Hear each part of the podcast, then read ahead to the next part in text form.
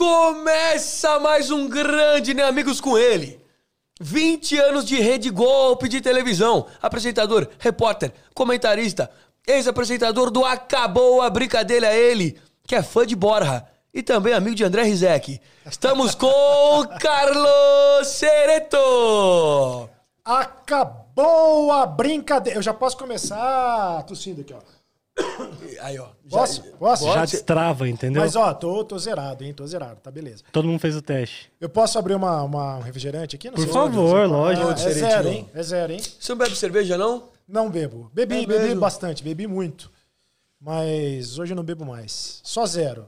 Um brinde a nós, Ceretinho. Um brinde, um brinde. Pô, Vocês vão me tirar Bem-vindo. dessa, né? Peraí, peraí, peraí. Tem que olhar no olho, É. que senão é falsidade, viu? Bem-vindo ao mundo tem dos ex no- globais, Cereto. Um Por que eu falei, tem que olhar no olho, se não é falsidade, ninguém olhando no meu olho. Todo mundo é falso aqui. Não é falso. Todo mundo é falso. Todo mundo é falso. Vamos fazer de Tô novo. olhando no vai. olho. De novo, de Olha novo, no de novo, de Olhando novo. no olho, aí, Olhando no olha, olho. olhando no olho. É que se não olhar no olho, vai ficar aquele negócio meio tipo, pô, tá com medo, porra? Entendeu? Olha no olho. Olha no olho, fi. Ah, pode comer amendoim também aqui? Lógico. Lógico. Aqui é uma mistura de, de bem amigos com rock go, com... Lembra que no rock go os caras comiam amendoim? É verdade. A turma do amendoim. A né? turma do amendoim. Turma do amendoim. A turma do amendoim era da torcida do Palmeiras, né? Que Palmeiras. nasceu isso aí. É, dá- faz até o barulhinho eu mastigando aqui, ó. É, então. É a torcida do. Palmeiras, é. Por que os caras ficavam atacando amendoim ou eles ficavam comendo amendoim? Qual que é a Porque- história me- mesmo? por As duas disso? coisas, na verdade, né? Porque o cara fica ali atrás do banco de reservas comendo amendoim. Né? Antigo palestra, né? Aquele amendoim que vem com, sabe, aquela Com casca, tal, que você tem que quebrar a casca e tal. E aproveita e fica xingando, xingando o técnico atrás do gol. Aí o Felipão é que apelidou essa turma que é mais corneta, normalmente é mais corneta, porque é onde ele ouve, né? Ele fica ouvindo ali o pessoal xingando. Ele apelidou de a turma do amendoim. Entendeu? E eu quero dizer que eu tô cansado também, porque pra chegar no estúdio demorou que Uns 12 minutos Teve, de escada, é, né? uns, uns, Muita escada. uns oito lances de escada. Enfim, escada. eu tô cansado. Preciso de um balão de oxigênio. Parecia um, aqui parece quando você vai jogar na Bolívia lá, que os caras. Tem aquela foto do Anderson clássica morrendo com oxigênio. Parecendo Darth Vader. Ah, aqui é, aqui é, aqui é legal. Mas, porra. a escada, a escada é aqui é legal. que O que É. estraga é que a escada é grande e o cartoloco não pode fumar cigarro. Não posso fumar cigarro aqui. Triste. O cartoloco fica triste que não pode fumar. É, e eu tive. E ainda bem que eu encontrei com, com o Mil Grau lá na frente, porque senão eu não ia chegar aqui jamais. Jamais. É, eu esperei. jamais. Falei, vou ficar, vou ficar aqui fora esperando o Cereto chegar, a gente sobe junto, que sempre é uma dificuldade. Até eu, que já vim aqui muitas vezes, me perco. Quem chega aqui ganhou no limite. É isso. Quem chega aqui no limite. É, tipo subir aquelas dunas lá que você subiu lá. Porra, fui cancelado. Mano. Que não podia, né? Não podia. Você é burro demais. Tem, tem alguém ouvindo a gente, vendo a gente? Não tem ninguém, né? Tem, lógico tem, que tem. ninguém, né? Tem- ninguém, deve ter ninguém, uns- ninguém ouve esse programa, ninguém vê esse programa, né? Ou não? Obrigado. Finalmente um convidado sincero. Finalmente. Finalmente um Eu quero ver a sincero. força de vocês agora. Quero ver se alguém vai me cornetar aí. Quero ver a força de vocês. Ninguém vai te cornetar, jamais. Isso é incornetável, Carlos. cochichando. Você sabe que, eu, que eu- a Rádio Clube de Itapira, é, que inclusive vai sair do ar, vai- é, é, tinha um lema assim: cochi, Rádio Clube de Itapira, cochichando para o mundo. É o que vocês estão fazendo. Vocês estão cochichando para o mundo todo. Exatamente. Hoje vamos tentar falar mais de futebol, né? Porque esse era um passeio, um podcast de futebol que É, a gente só- nunca fala de futebol. Só que a gente entrou por um rumo que a gente fica entrando numas conversas paralelas e no final das contas é um podcast de futebol que não fala de futebol. É, mas o mais legal assim, o pessoal tá de saco cheio de ouvir futebol, de falar de futebol, né? De 4-2-3-1, 4-3-3, amplitude, entre linhas. Não, mas- É, os caras são malucos de ficar falando essas coisas. Ninguém Vamos- entende um catso dessa. Vamos ser sinceros que essa semana deu uma puta movimentada, né? Que agora o PSG contratou o Messi. Ah, acabou a brincadeira. Com o Messi no PSG não tem mais pra ninguém. Não tem mais pra ninguém. Não tem mais pra ninguém. Um time de galácticos. Messi, Neymar, é, M- Mbappé, Di Maria. MMN, né? MMN. Messi, Mbappé e Neymar. Eu achei que o Sérgio Ramos foi mais importante pra esse time do que o próprio Messi. A contratação É, dele. porque a Sérgio defesa, Ramos. a defesa do PSG era a mãe, Péssima. né? Agora do o goleiro também que eles contrataram agora, o, O Donnarumma. que era do Milan, é muito bom também. né? Goleiraço. Goleiraço. Goleiraço. Agora, precisa ver como é que vai ficar o negócio do vestiário, né? Porque às vezes um jogador tem ciúme do outro, uma estrela é, tem mais ciúme do que a outra. Mas será o Neymar ele, Guerra de vaidades. o, o Messi ele São amigos. O né? Messi ele falou que que o que pesou mesmo pra ele ir pro PSG, além do dinheiro, que deve ter sido um dinheiro Muito. do caralho, né? Ele Ele falou nem que. precisa mais também. Nem precisa mais, mas ele falou que o vestiário mesmo, por ter o Paredes, o Neymar, Di o Di Maria. O Icardi não, que o Icardi, o Icardi é Talarico. talarico. Mas, mas os outros caras ali, eles já... Ele fa- falou que já tem uma intimidade com os caras. Então É, esse aí é o pessoal que tá bastante. entrando? Esse aí é o pessoal que já tá, tá, tá entrando, é isso? Isso, ó, o pessoal... Ah, jogou onde, Mil Cereto? Grau Já podia tá levantar esse, Santos. Mil Grau podia levantar esse microfone para ficar cor com... Obrigado, amigo, pelo- Sereto. pela dica. Pô, Só porque eu caralho. falei porque ninguém tá ouvindo, ninguém tá vendo, ninguém tá Então assistindo. tá, arrumei minha postura. O pessoal ficou bravo comigo. Sempre tem povo assistindo o Seretinho. Fala pra mim, como tá a tua vida hoje em dia, Seretinho? Tá fazendo o quê? Olha, por enquanto eu tô em casa. é, Aliás, faz tempo que eu tô em casa, né? Porque com essa pandemia, sair de casa, eu tô saindo pouco de casa. Mas eu. O atual projeto é o canal no YouTube. Canal do Cereto no YouTube. Se por favor. Ah, eu quero ver a força de vocês. Quero ver. Já tá com mais de, de 8K em duas semanas. Menos de duas semanas. E. Não faço ideia se é bom, se é ruim, mas enfim. E. É bom. Mas de qualquer maneira, quero ver se vai bater 10k no programa de hoje. Quero ver se vai bater 10k. Será, meu Deus? Quero ver a força. Nem a bater gente tem 10k. Ah, não, nosso canal, nosso já Tá chegando em 10 15, mil. tá chegando em 15 mil já. Canal do, canal do Cereto no YouTube. Por enquanto é esse o projeto.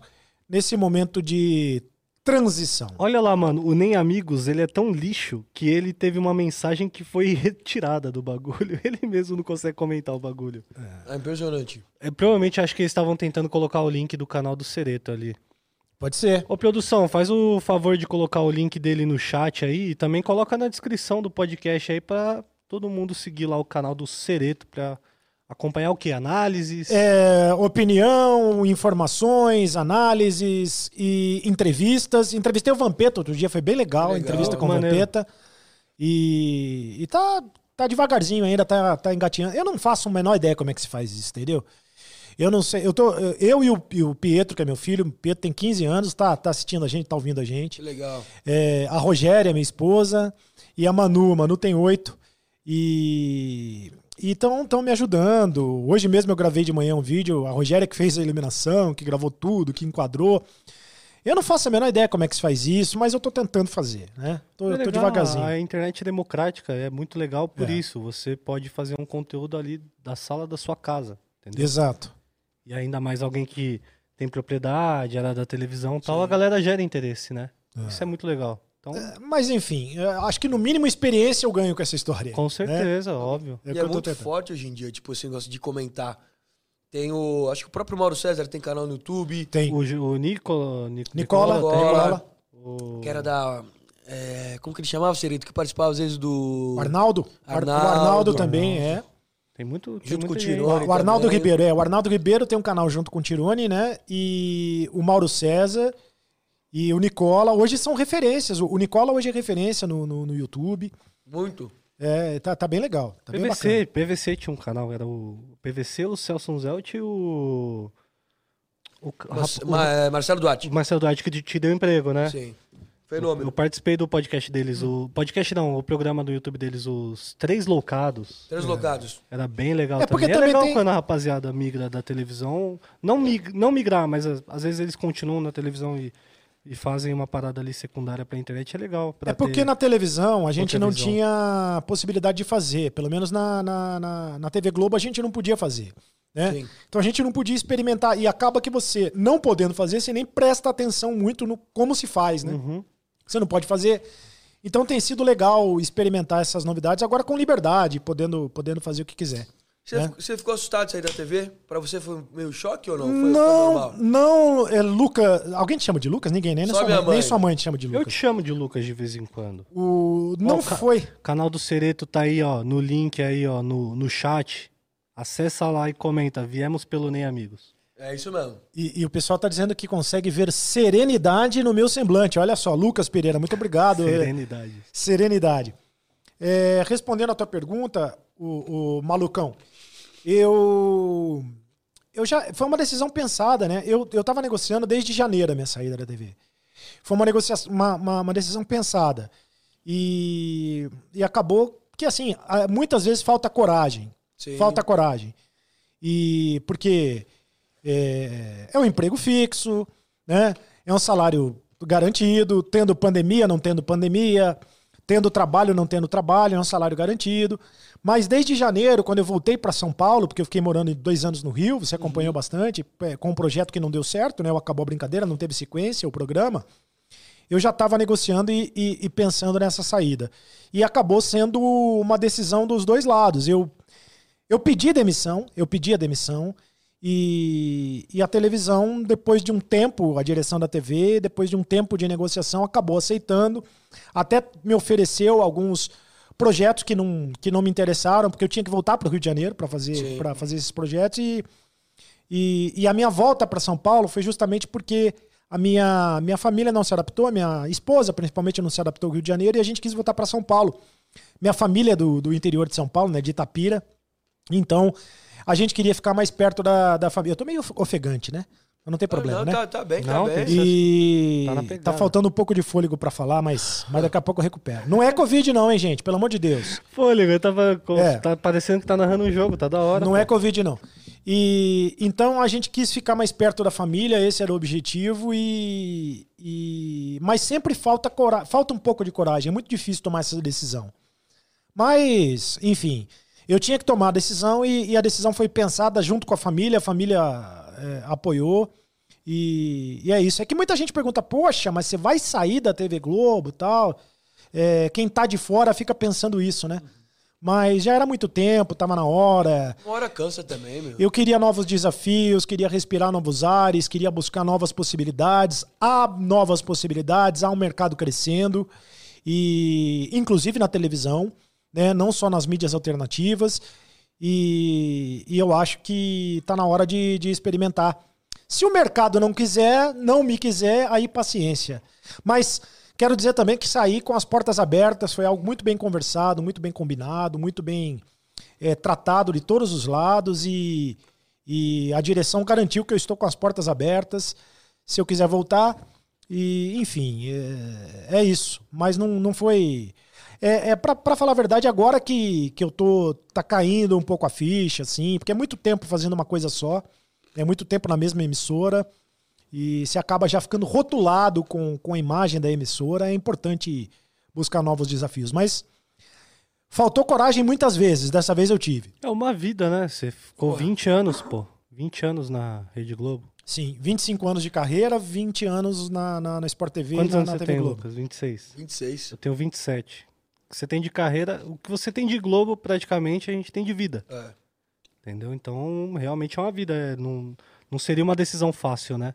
É. Largar dessa forma, assim. E se pra mim foi difícil ter saído da Globo, porque eu fiquei lá cinco anos, tipo, esse bagulho de cair ficha é verdade mesmo. É. Que é estranho, você fala, caraca. Eu lembro que uns primeiros, os primeiros pensamentos que eu tive foi, meu, agora eu posso fazer o que eu quiser. Eu tenho um mundo, tipo, na minha mão, assim. Agora, porra, vou fazer o que eu quiser e, e tá bom. Isso é muito gostoso também. Sim. Mas assusta de você não saber, pô, será que o meu canal do YouTube vai dar certo? Será que eu vou arrumar algum outro emprego? O que, que vai rolar, entendeu? Assusta um pouquinho, assim. Eu fiquei meio. Mas depois passa e vê que as coisas estão andando. Você tem vontade de voltar pra TV? Tenho, tenho. Inclusive, assim, antes de sair da, da, da, da, da TV Globo, do Sport TV, eu conversei com outras emissoras e, e as conversas eh, foram e estão muito bem encaminhadas. É, também era importante que eu conversasse para sentir, para sentir o mercado, sentir como é que, como é Sim. que as coisas estariam. Mas eh, houve- teve a Olimpíada também e, e deu, uma, deu, uma, deu uma certa esfriada né, na- na- nas conversas, mas eu tenho. Tenho vontade sim, se for possível, eh, conciliar ah, um, possível, um futuro trabalho na televisão com o canal do YouTube, com as redes sociais, eu acho que é, é melhor, né? Eu gostaria de fazer alguma coisa que eu pudesse, que eu não ficasse limitado, como eu, como, como eu estava limitado, né? Que eu Sim. pudesse trabalhar em, em várias possibilidades. Mas se não for possível, é, paciência. De qualquer maneira, eu tenho vontade sim de fazer televisão. Fiz televisão durante muito tempo e, e não quero parar de fazer, não. Televisão é da hora, meu. Eu tenho vontade de fazer televisão. É muito legal. Televisão é muito legal. Ah, o que vocês fazem aqui não, não deixa de ser televisão, né? Sim, O- hoje em dia, sim. hoje em dia todas, todas as plataformas elas estão misturadas. É, é difícil você falar. O que, eu, o que eu acho que a televisão peca e peca muito é ficar engessada, né? E, e ela ainda está engessada. E quando ela tenta se desamarrar, quando ela tenta sair da camisa de força, sair do gesso, ela se perde. porque ela não sabe fazer isso. É, e não adianta só você contratar os comunicadores que fazem isso. Por exemplo, no caso do, do Cartoloco. Não adianta você botar o Cartoloco para fazer um programa na televisão se a televisão não te der o apoio para você fazer o programa. Não viajar na maionese junto do comunicador. Né? Muitas vezes o comunicador ele tem uma ideia, a ideia é boa, você tenta quebrar, quebrar a linguagem, como, como foi, por exemplo, o programa Acabou a Brincadeira, você tenta fazer um negócio diferente, um negócio mais popular, tentando trazer é, é, o público que, que não é o público da, da TV a cabo, é um público diferente, mas a televisão não compra o seu barulho. Ela tem medo também de fazer, de buscar formatos diferentes. E na, na, na, na, internet você não tem esse compromisso, porque se você quebrar a cara, você muda e acabou. Sim. Você não tem compromissos é, comerciais para cumprir, você não tem compromissos é, de audiência em curto ou médio prazo para cumprir. É claro que depois você vai ter sim os compromissos da, da de cativar o teu público e de, de responder ao teu público. Mas você fica mais livre para poder mergulhar de cabeça sem ter medo de se afogar. Entendeu? É. É fácil de é fácil, tipo, errar e na sequência corrigir na internet. Sim, na TV é, é complicado, mano. Na TV é complicado. Tipo, Porque- um dia você posta um vídeo, no outro dia você pode postar outro totalmente diferente, com outro formato e se der bom, você continua. Não, e detalhe, né, que eu tenho, vi, eu tenho percebido pelo. Se eu estiver falando muito, vocês me interrompam. Eu tenho percebido não. pelo YouTube, agora nesse novo trabalho. Canal do Cereto, hein, pessoal? Eu tenho percebido o seguinte: você consegue perceber em tempo real o que dá certo e o que não dá certo. Sim. né? Em tempo, porque assim, você publicou um vídeo, é, o vídeo não teve muita visualização, tal, você começa a perceber, ah, pô, não peguei legal, não foi legal, tal, acho que eu tenho que mudar isso, tenho que mudar aquilo. Você consegue corrigir rapidamente a rota. É claro que no- na, na TV tem o Ibope lá em tempo real também, mas nem sempre aquilo traduz o sentimento do- de quem está te assistindo. Até porque, às vezes, a televisão dá audiência de. Ninguém tá assistindo nada, o cara tá com a, com a televisão ligada, entendeu? É isso. Então nem sempre traduz o que, o que as pessoas estão assistindo. E na, na internet, a resposta ela é imediata e, e é, é praticamente fiel. Se o cara não gosta, o cara não gosta. O cara- o cara acabou. comenta, a gente é vê. Ao isso. vivo, né? A famosa segunda tela. O bagulho é ao vivo mesmo. Tipo, E é vivo. e é vivo. Internet é um negócio muito vivo. Interativo. Tudo que você fala, tudo que é, alguma coisinha, você já. Fi. E eu acho que com o passar do tempo vai ficar mais interativo ainda. Tipo um bagulho. Já viu a estreia do YouTube? Que você consegue assistir a estreia junto com seus seguidores no chat ali? Isso já é uma parada bizarra. Sim. De você conseguir interagir. Até o próprio podcast aqui. A gente tá aqui trocando ideia e o chat tá ali. Inclusive, salve pro nosso Sugar Daddy, Thiago Pinhal, que mandou 10,90 e falou: Sereto é mito, chupa Globo e vai Corinthians. Abraços. Vai, Corinthians! Inclusive, daqui a pouco Vai, vamos- Corinthians! Daqui a pouco vamos falar do seu time do coração. Mas é isso, a internet é muito muito bizarra, né? Tá dando um, um passo muito grande e acho que a tendência é cada vez mais ter essa interatividade, tá ligado? Hum. O ao vivo, a segunda tela ali, a comunicação, Sim. o bagulho vai virar. Cláudio Santos ali, ó. O YouTube me fez parar de assistir televisão. Principalmente nos tempos de pandemia. A TV tá chato pra cacete. Você acha mesmo que tá chato? Eu acho que a TV tá muito. Como é que eu posso dizer? Ela tá muito Engessada. quadrada. Tá muito Sei. quadrada. O problema na TV é que as pessoas elas estão é, fazendo amor de meia. Sabe o que é fazer amor de meia? É isso que acontece Ah, na mas TV. é gostoso nesse frio. Mas Às mesmo vezes no tá frio. É, mas é mais legal sem meia, né? Ele é mais legal sem meia. É, então, mais legal sem meia. as pessoas pedem licença pra pra discutir na TV, entendeu? Um discorda do outro e, e- e um pede desculpa pro outro, licença pra discutir. Ó, você quer ver um programa que fazia muito sucesso e, e- que acabou saindo do ar porque, porque enfim, por, por outros motivos, o, o programa do Benjamin na, na Fox. Porra, amigão. Fazia muito sucesso. E eu sei porque eu concorria com, com o Benjamin e apanhava todo dia. É, No Redação. no, No- no, no no- Seleção. No seleção.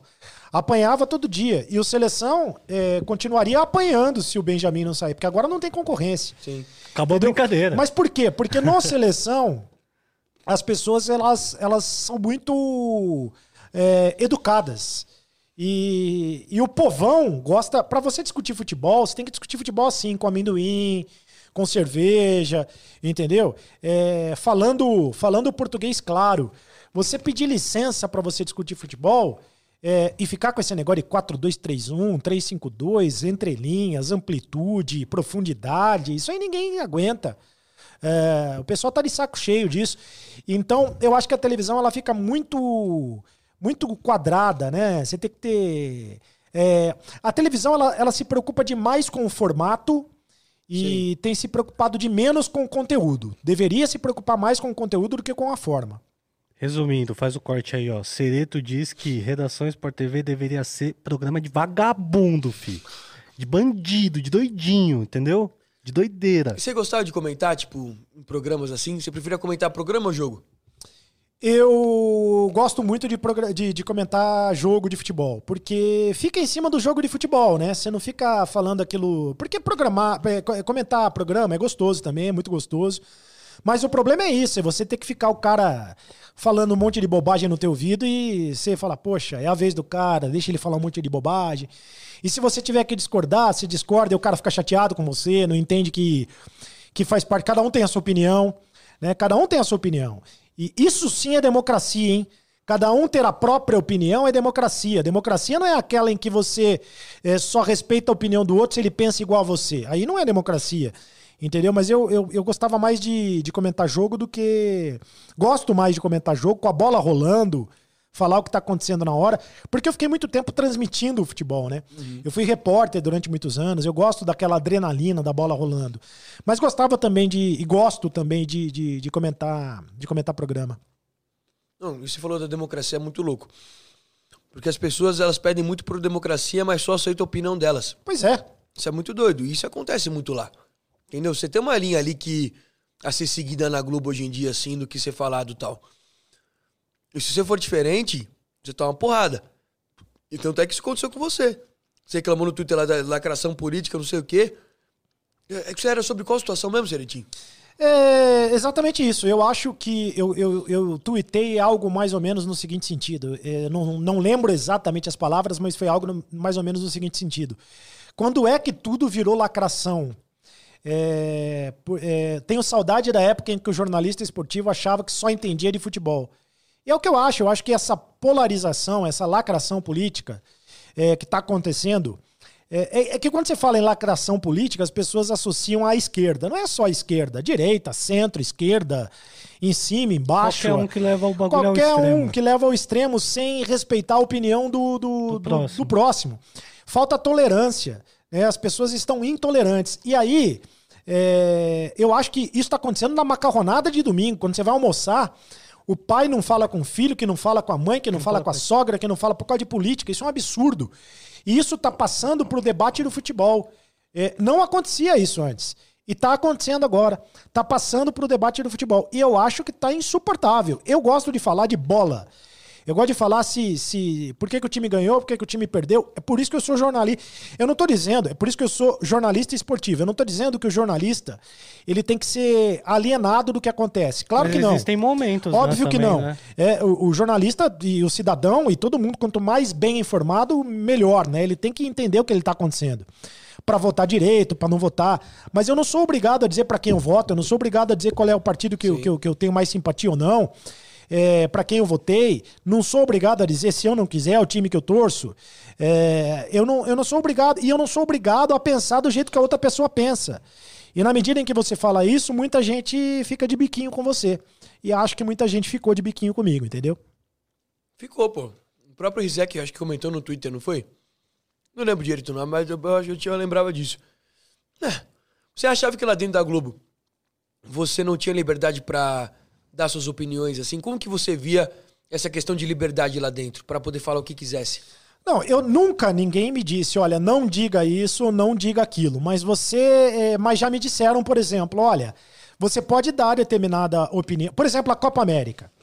A opinião sobre a Copa América. Eu sabia que se eu dissesse sim à Copa América, e eu não, em tese, eu não via problema. Tinha Campeonato Paulista rolando, tinha Campeonato Brasileiro rolando. Eliminatórias, eliminatórias da Copa do Mundo rolando, Libertadores rolando, por que não a Copa América? Sim. Né? Foi isso que eu coloquei. Mas é, me disseram o seguinte: olha, você sabe que se você disser isso, que você é a favor da Copa América, muitos colegas vão ficar contra você. Eu sabia disso. Mas nunca me disseram, não diga isso e não diga Sim. aquilo. Nunca, nunca proibiram, nu- nunca teve assunto proibido. Mas eu sabia que se eu. Quer dizer, assunto proibido, só se o Palmeiras não, não foi. O Palmeiras é campeão mundial, isso nunca deixaram eu perguntar. Né, se o Palmeiras era campeão mundial. E quem é o verdadeiro campeão brasileiro de 87. Esses foram os dois assuntos proibidos no, no, no Acabou a Brincadeira. É os mesmo? outros. É, os dois únicos assuntos que eu não consegui fazer no Acabou a Brincadeira foram, são esses dois. Então o, vamos fazer agora. O o Palmeiras, Palmeiras é campeão mundial? de não, não, o 51? Palmeiras não. Não. É, foi- o título de 51 não é mundial. E quem é o verdadeiro campeão brasileiro? É o Flamengo, né? O de 87. Foram os dois únicos assuntos que nunca. nunca é deixaram eu campeão? falar. O Flamengo é campeão em 87. Campeão brasileiro em 87. Campeão da Copa União, mas é o campeão brasileiro. Triste notícia pra uma. E o Palmeiras não é campeão É mundial em quarta-feira. 51. É um campeonato muito importante, o campeonato internacional, a Copa Rio de 51, mas não é o campeonato mundial. Então nunca disseram, a não ser nessas duas, nesses dois assuntos, porque por questões políticas, por questões financeiras, econômicas, porque a emissora estava negociando é, com a renovação de contrato com o Palmeiras e achava que podia é, dar chabu. E, a, e, e se você por acaso disser que é, não é o Flamengo o campeão de 87, pelo tamanho da torcida do Flamengo, vai arrumar confusão. Então esses dois assuntos foram, foram proibidos, não acabou a brincadeira. É, proibidos assim, é, é proibidos, né? Ah, não, não pode falar disso, não vamos falar disso, né? Eu queria falar. É, mas a questão política é, sobre a Copa América, por exemplo, nunca disseram, não diga. Mas eu sabia que determinadas posições minhas, entre outras posições, é, poderiam desagradar colegas. E eu nunca me preocupei em agradar colega ou deixar de agradar colega, muito menos me preocupei em agradar a emissora a qual eu trabalhava. Né? Eu sempre me preocupei em agradar o público que estava me assistindo. Sempre fui absolutamente transparente naquilo que eu dizia. E acho até que eu era um pouco fora da curva nessa, nessa, nessa questão. Você diz. O que, que é isso? Você diz ser fora da curva. O que, que isso. O que, que isso. Caraca! É do caralho. O que, que isso significa? O que, que significa o quê? O que significa ser fora da curva? É, falar o que pensa, ser transparente, é, não se preocupar no que a emissora pensa, Sim. no que os colegas pensam. É, e é bom que se diga também o seguinte, que na, em qualquer emissora, em todas as emissoras, e, e na TV Globo não era diferente, tem um código de conduta, né? Um, como é que chama isso? Um, linha editorial. Uma cartilha. É que você pode entrar lá no, no Google, você vai achar. Tá lá, é público isso. Quais são os, os, os- Inclusive, um monte de gente já rasgou isso, né? Porque você não pode, por exemplo, fazer militância política. Hoje em dia se faz militância política no microfone. Claramente. E você não pode fazer. Você não pode dizer o time que você torce. Você não pode. Porque você não pode se posicionar ao ponto em que o telespectador é, confunda o teu posicionamento com o posicionamento da emissora. Isso está acontecendo. Né? E está acontecendo, infelizmente, só de um lado, não está acontecendo do outro. Então, é, você tem que ser isento, você tem que. Você tem que. é, ó, o pau que bate em Chico bate em Francisco. Sim. Né? Não tem problema nenhum você mostrar um lado, desde que você também mostre o outro. Eu acho que é, eu sou um pouco fora da curva na medida em que eu falo o que eu penso, sem me preocupar com as consequências, entendeu? Ó, o Coringão Pistola mandou som muito fã do Nem Amigos e do Carlos Cereto. Manda um salve aí, gente. Um Parabéns abraço, pelo Coringão. Pistola. Tá com um canal no YouTube também, o Coringão Pistola. Gente Grande boníssima. Coringão gente Que Pistola. boníssima. legal. Que legal. Grande Coringão Pistola. Hum. É... Eu ia fazer uma pergunta, mas esqueci. Esqueci a pergunta. O que o Cereto falou é verdade, assim. Lá dentro da Globo, tipo, a galera não chega e fala, ah, você não pode falar tal assunto, você não... é, óbvio que teve dois casos aí. Mas é muito difícil, assim, você tomar bronca por uma opinião que você deu, entendeu? Existe um lado hoje, né, Cereto, lá? Tipo, de você tá. É um bagulho mais pra esquerda hoje ali, dentro do, do, dos esporte, do esporte da Globo ali. Tem muito, pô. O próprio Rizek, os comentaristas, tudo. É um viés que segue e, e não toma bronca. Não, tem mais gente, tem mais pessoas hoje que, que são da esquerda na, na TV Globo. Isso é um fato. É, pode coincidir, pode coincidir com o pensamento político dela, não sei se, se, se coincide ou não, mas tem mais gente que, que milita à esquerda, que pensa igual à esquerda, o que eu não tenho, o que eu não vejo problema nenhum.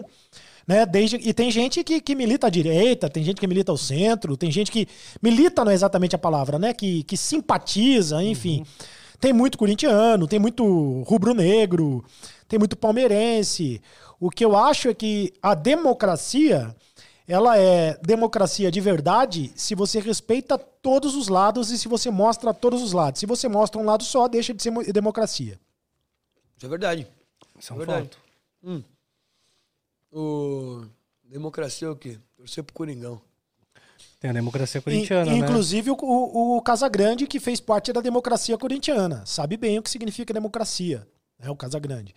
Ele foi um dos cabeças da democracia corintiana de 82 e 83.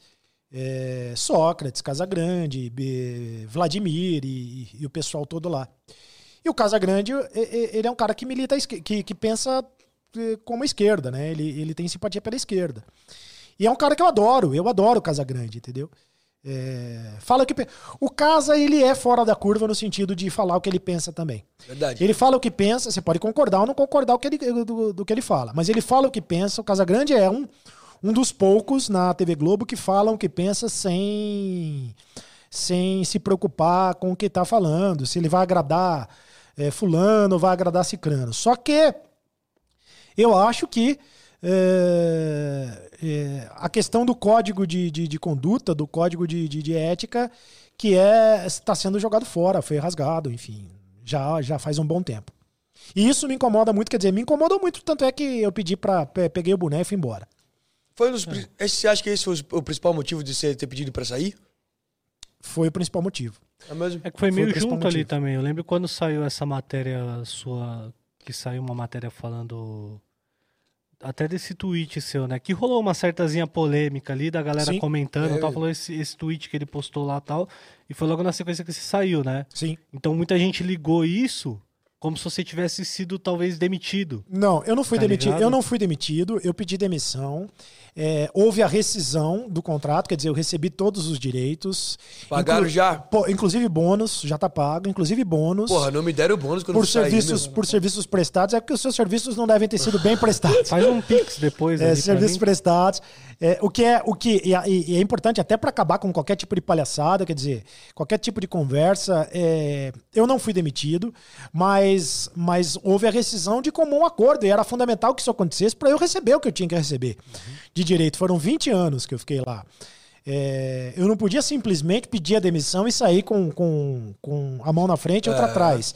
A questão do tweet, da lacração política, é, é, acabou sendo uma coincidência de, de, de. ser na mesma época ali. De ser na mesma época, porque eu já tinha. Eu, eu entrei de férias em junho. E eu saí. E eu fiz a rescisão dia 1 de julho. Quando eu entrei de férias, eu já, já entrei com, com a rescisão pronta. Ou seja, eu primeiro saí de férias, isso já acordado com a, com a televisão, para depois, depois sair. E ainda houve o convite para que eu fosse para o Rio de Janeiro para apresentar o troca de passe durante a Olimpíada. E eu não aceitei. Como também houve o convite para eu apresentar o Sport TV News no lugar da Janaína, porque a Janaína tá grávida. É, isso em fevereiro ou março. E eu também não aceitei. Então, e eu entendi que eu perdi espaço. Porque quando eu, quando eu voltei para São Paulo, eu voltei para São Paulo por um pedido meu. E o combinado é que haveria um projeto em São Paulo. Não houve um projeto em São Paulo. Não há um projeto em São Paulo. E eu não estava feliz, não estava contente em participar do Redação. Justamente porque eu acho que o Redação Sport TV é um dos programas mais que estão misturando as estações. O Redação está misturando as estações. Eu participava do Seleção, fiz o Acabou a Brincadeira. Mas o Redação, sabe, é, tá falando pouco de bola e mais de política. Então, isso fez com que eu pedisse para mudar de programa e primeiro para fazer outro programa, mas não aceitaram que eu mudasse de programa. E depois eu pedi para ficar só como comentarista, né, para não ficar como apresentador, também não aceitaram. E aí eu pedi para sair. Foi esse, foi esse o motivo. Que doideira. Boa pergunta do, do Diego ali, legal. Do Diego, como foi presenciar a morte do jogador Serginho do São Caetano? Um dos momentos mais tristes do futebol brasileiro, Diego Bacelar. Valeu pelos 5 reais. reais. É, é esse dia você tava de repórter de campo? Qual que foi a. Eu tava de repó- eu, eu era o repórter de campo, sim. E Ele sabe porque provavelmente deve ter aparecido em alguma imagem você fazendo alguma matéria, alguma coisa. Qual que foi? a- Eu acho que sim, porque Eu a não época vi, eu não foi vi, em pra falar a 2004, Quatro ou cinco. 4, 2004. 2004. O Serginho morreu dentro de campo. Né? É, oficialmente, ele morreu no hospital, mas ele morreu dentro de campo. Ele teve algo muito parecido com o que teve o, Ferrer, talvez. o Eriksen agora, Sim. O Eriksen. na, na. Eurocopa. Né? Foi muito parecido, chamou muita atenção. Você lembra que foi numa época que morreu o camaronês na Copa das Confederações Isso. de 2003, o Mark Vivian foi. É. Aí na sequência morreu o Ferrer, que era um jogador do Benfica. Benfica. E na sequência morreu o Serginho. Foram, tipo, três Isso. muito próximos, assim, em 2003. Isso. O Mark Viv- Vivian foi, foi em 2003, na Copa das Confederações. Inclusive, Camarões jogou com o Brasil naquela competição, Sim. né? Isso. Na Alemanha, se eu não me engano. Acho que foi isso. Isso. Não, na Alemanha não. Foi na Coreia, não lembro. Enfim. Deve ter sido na Alemanha, porque A Alemanha a Copa foi ia 2000 ser Não, a Alemanha, Alemanha foi foi 2005. A Provavelmente Alemanha foi foi, 2005, é. provavelmente foi na Coreia e Japão. Eu não, não, não tô Coreia e Japão foi recordando. 2002, né? É, exato. Aí deve ter tido É. a Copa das Confederações ali em 2003. Não lembro direito. É. Mas enfim, foi num intervalo muito curto. Em que lugar que você tava? Do Eu tava, Morumbi eu, ali? tava, eu tava bem pertinho do lance, eu tava do lado ali do banco de, de reservas, onde fica o repórter que faz a transmissão da televisão. Ele, eu era o único repórter de televisão no jogo, e à época você podia entrar no campo quando acontecia alguma coisa. Você podia entrar no campo. E eu entrei no campo imediatamente, é o que aconteceu, o jogo foi paralisado. Sim. E por isso que eu apareço nas imagens. Mas ah, foi muito parecido com o que aconteceu com o Eriksen. Foi, foi infelizmente, o momento mais marcante da minha carreira, assim, pela, loucura. por, um- por algo, por algo negativo. Ó, tem. O Gabriel Borges está fazendo uma pergunta aí que eu gostaria de responder, tá? Se Posso, vocês. posso, posso ler a pergunta? Pode, claro. Sereto, queria saber sobre as acusações de assédio que você vem recebendo por meio de três jornalistas. É até importante que você toma esse, esse rumo, porque obviamente a gente iria perguntar em algum momento, mas é até bom que você se, se Queira prontifi- falar, é da se hora, prontificou para falar sobre isso, aí depois a gente retoma nesse assunto do dia do Serginho. Eu só toquei para não dar a impressão que a gente tá passando por cima e não tá querendo Mas esse- perguntar. eh, querendo ou não, acho que esse foi o primeiro comentário que foi sobre isso. Pra falar a verdade, que eu tô de olho aqui nos comentários e não tinha, não tinha batido o olho antes, não. Tá. Você, quer, re- você quer responder sobre isso? Quer falar sobre o Serginho ainda? A gente Você- fala sobre o Serginho depois, que esse assunto é, acho que é mais importante. Tá. é, fala sobre o Serginho depois? Sim, depois a gente retoma. Então, é o seguinte, ô Gabriel, muito obrigado pela pergunta, porque você me dá a chance de falar sobre algo que é importantíssimo. E se explicar, porque acho que até agora você não teve um- uma réplica, né, sobre o que aconteceu, então. Eu gravei um vídeo no, no, no Instagram assim que é, um site publicou uma, uma reportagem mentirosa, né? uma reportagem mentirosa, absolutamente mentirosa, distorcendo fatos. Eu gravei um vídeo é, explicando tudo no vídeo, tá lá no Instagram se alguém quiser, se alguém quiser acompanhar, mas ou se alguém quiser é, conferir a minha resposta, mas eu falo aqui sobre isso. Primeiro que é, é o seguinte, é muito importante dizer. Atenção, é muito importante dizer isso. Eu nunca fui processado. Eu não tenho nenhum processo, nenhum processo contra mim. Não existe processo contra mim. Na matéria falava que existia. Existe. Mas contra a É, na, na- na matéria, sim. Eu não tenho, não existe, não existe nenhum processo contra mim. E eu nunca fui processado. Nunca fui processado. Segunda questão. Não existe no compliance da Globo, não existe no compliance da Globo que eu tenha sido notificado nenhuma reclamação a meu respeito. Eu nunca, em 20 anos de TV Globo, fui notificado pela, pelo compliance, pela chefia ou por quem quer que seja sobre alguma, alguma reclamação a meu respeito. Nunca, nunca. O que existe é uma ação trabalhista de uma ex-funcionária contra a TV Globo. Uma ação trabalhista. E eu sou citado nessa ação trabalhista porque eu demiti, quando eu era chefe, eu fui chefe de redação na TV Globo, é, de 13 a 16. E essa ex-funcionária foi demitida por mim em dezembro de 2014. Ela foi demitida pela TV Globo, mas eu era o chefe dela. Você foi o cara que foi encarregado de dar a notícia. Exatamente. E ela, ela é, fez essa ação trabalhista contra a TV Globo. Então, esse é o fato. A ação trabalhista contra a TV Globo, onde eu sou citado. Que não tem nada a ver com assédio. Absolutamente nada a ver com qualquer tipo de acusação a meu respeito. Eu não tenho é, nenhum processo contra mim. eu nunca fui processado e a TV Globo jamais, nunca, em tempo algum, me notificou, inclusive sobre esse processo é, trabalhista, eu não, não estava sabendo, eu só fiquei sabendo agora, através, Através dessa, dessa reportagem, porque esse, esse processo é de 2019. Que loucura. E a, e a ex-funcionária foi demitida em dezembro de 2014. Tá? Então o processo é contra a TV Globo. E da onde O que a processo não é tirou- contra mim. A imprensa que, caras a imprensa, que- a imprensa que explique, porque as acusações que a- primeiro que imprensa é muita gente, né? Não, eu digo. Imprensa é muita onde- gente, é, mas esse site Sem querer generalizar, da onde que esses caras tiraram esse site, ele, ele publica uma, uma reportagem mentirosa baseado em, em acusações anônimas. Acusações anônimas. Não tem nome. Não tem CPF. Não tem RG. Você entendeu? Não tem nome, não tem CPF, não tem RG. Os meus advogados, porque não, não, são, não é um, não são dois, é, uma- tem advogado. Tem muito advogado aí. Tem tô gastando, tô gastando uma grana, tô gastando uma grana, infelizmente, com algo que eu não deveria gastar. Né? Tô desperdiçando energia com algo que eu não deveria desperdiçar. Mas os meus advogados estão tomando conta disso. Estão cuidando dessa questão. Né? Mas é isso. A verdade é essa. Infelizmente eu tenho que ficar desmentindo. Mas é o primeiro programa que eu falo abertamente sobre a, a questão.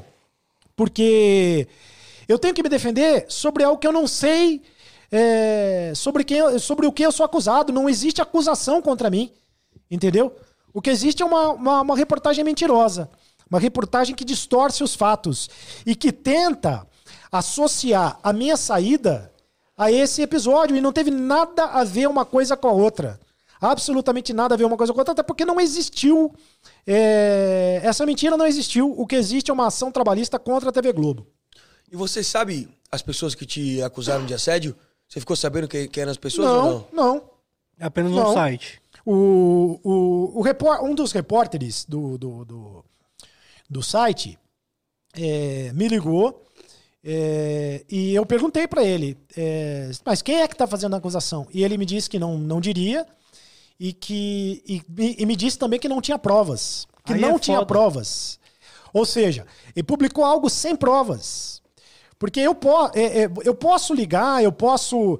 Veja, se houvesse algum, alguma ah, denúncia, alguma reclamação no compliance da TV Globo, que o compliance é um, é um, é um órgão de fiscalização que é absolutamente sério. Se, houver, e, e se houvesse algum tipo de reclamação, seria investigado e poderia ter, ter ah, sido, sido. Eu teria sido punido. Né? Se houvesse alguma. Eu teria sido punido, eu não sairia com bônus. É, de 2012 para cá, é, de 2000 2014 foi quando a menina foi demitida, né? Quando a ex-funcionária foi demitida. É, de 2014 para cá, eu tive seis promoções. Seis promoções. Todas verticais. Certo? Eu deixei de ser chefe de redação em 2016. Depois que eu deixei de ser chefe de redação, eu tive mais cinco promoções. Cinco promoções. Todas verticais. Eu teria sido promovido se algo contra mim. E a, e a diretora de, de, de RH, a diretora de RH que fez a rescisão do meu contrato, é a mesma diretora que estava durante todo esse tempo. E a direção de esporte mudou. Sim. A diretora de RH continua a mesma. Acompanhou todos os episódios, todo mundo acompanhou o, o- tu- tudo. Quer dizer, não existe absolutamente nada. O que existe, é, imagino eu, é gente que não gosta de mim, e gente que quer prejudicar, que me prejudicar, e gente que quer atacar a minha imagem. E, mas aí esse pessoal vai, vai Responder judicialmente. Vai responder judicialmente. É, eu não sei quem fez a acusação. Eu desconfio. Quem, quem plantou a notícia, quem plantou a mentira. É, agora, judicialmente, é claro que tudo vai ser. que está sendo, tá Esclarecido. sendo esclarecido. Ah, vai ser esclarecido. A verdade. Eu, eu, mais do que ninguém, quero que apareça a verdade. Eu quero que apareça a verdade. Pô, que bom que a gente conseguiu já já tocar nesse assunto logo de cara e que você conseguiu já dar sua defesa pra galera que, né? Não, e assim, não é. É, é, é às uma vezes a defesa. réplica, a réplica, às vezes, quando alguém publica alguma coisa ruim sobre você, geralmente quando você se defende, É muito menor. é muito menor. Então, causa muito a É, impressão. mas não, pode, mas não pode ser também, né? Não pode ser também. Não pode, mas pode é ser isso que é também. foda. E aí, quando você dá essa oportunidade e que isso viralize pra galera ver, né? A, a sua explicação, tanto quanto a acusação, né? É. Que a galera do Twitter, que ao mesmo tempo que te massacrou, ao mesmo tempo que vê sua resposta, falou: demorou, vamos aguardar. É. Vamos aguardar o resultado também da parada, o que, que vai acontecer. Os seus advogados vão entrar em contato ali pra, pra resolver toda essa parada e. E olha, Entendeu? eu vou dizer uma A coisa pra réplica você. eu não também. sou, eu não sou é, ingênuo de achar que todo mundo gosta de mim. Você entendeu? Muita gente. é, eu tenho muitos amigos, é, mas eu tenho muitos inimigos. E, e eu tenho muita gente que não gosta de mim. Até o, o- o Lucas me conhece bem, eu sou absolutamente transparente no que eu faço. E o que tiver que falar, eu falo na, na, na lata. é, e, e- e às vezes tem gente que gosta, às vezes tem gente que não gosta. E nesse meio, tem muito ciúme. Né? Na medida em que eu vou para o Rio de Janeiro, eu vou apresentar um programa. É, imagino que o Lucas passou muito por isso. Você fica com muita gente querendo que você leve o tombo. É, eu acho muito possivelmente, e aí é só achismo, porque eu não- também não tenho como provar, que a minha saída ela vazou antes. Entendeu? Pra... A minha também. É óbvio que as pessoas ficaram sabendo que eu ia sair da TV, porque eu tava negociando isso desde janeiro.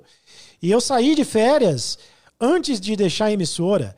Então deu tempo de se fazer. Sabe por quê também? Também é um negócio muito importante que se diga.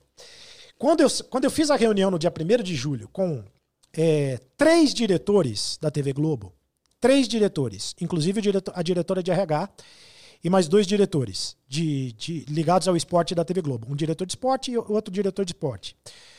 É, inclusive com o diretor de programas da TV. Eu fiz a reunião e os três me disseram: você está é, saindo porque você pediu para sair e a gente não quer que ninguém fique insatisfeito aqui, então a gente entende o seu lado. Mas se você quiser voltar, você está com as portas abertas, guardando uma quarentena que você precisa esperar lá de seis meses, sei lá, um negócio assim. Eu disse, e eu perguntei, eu posso publicar? Eu posso dizer que eu saí? Porque, para evitar qualquer tipo de, de, de fofoca, já estava rolando a história da lacração política, porque eu já tinha tuitado isso. Eu pensei, puta, vão associar um negócio. Pode falar, Sim. pode falar palavrão Pode aqui. falar o que quiser, caralho. O bagulho é nós. Eu falei, "Va- vão associar uma coisa a outra, né? E, e eu sabia que, enfim, que algo que eu não descarto de, de, de- da, da, da questão da armação ter sido feita pela, pelo pessoal da, da- que não gostou da- do posicionamento político. Mas, mas eu, eu achei que, que seria importante eu publicar. E eu publiquei. Se você. Eu convido os amigos que estão assistindo agora. É, é só entrar no meu Instagram, que tem um, tem um post do dia 1 de julho. Tenta entrar aí, Lu- Lucas. Um post do dia 1 de julho, escrito Acabou a brincadeira. Onde eu coloco uma foto lá e eu explico o porquê eu tô saindo da TV Globo. E o horário que eu publico isso. Pega o horário que eu publico isso. Acho que é meio-dia e, e meia, mais ou menos, porque a reunião foi, foi 11 e meia da manhã. Deve ter sido meio-dia e meia que eu publiquei.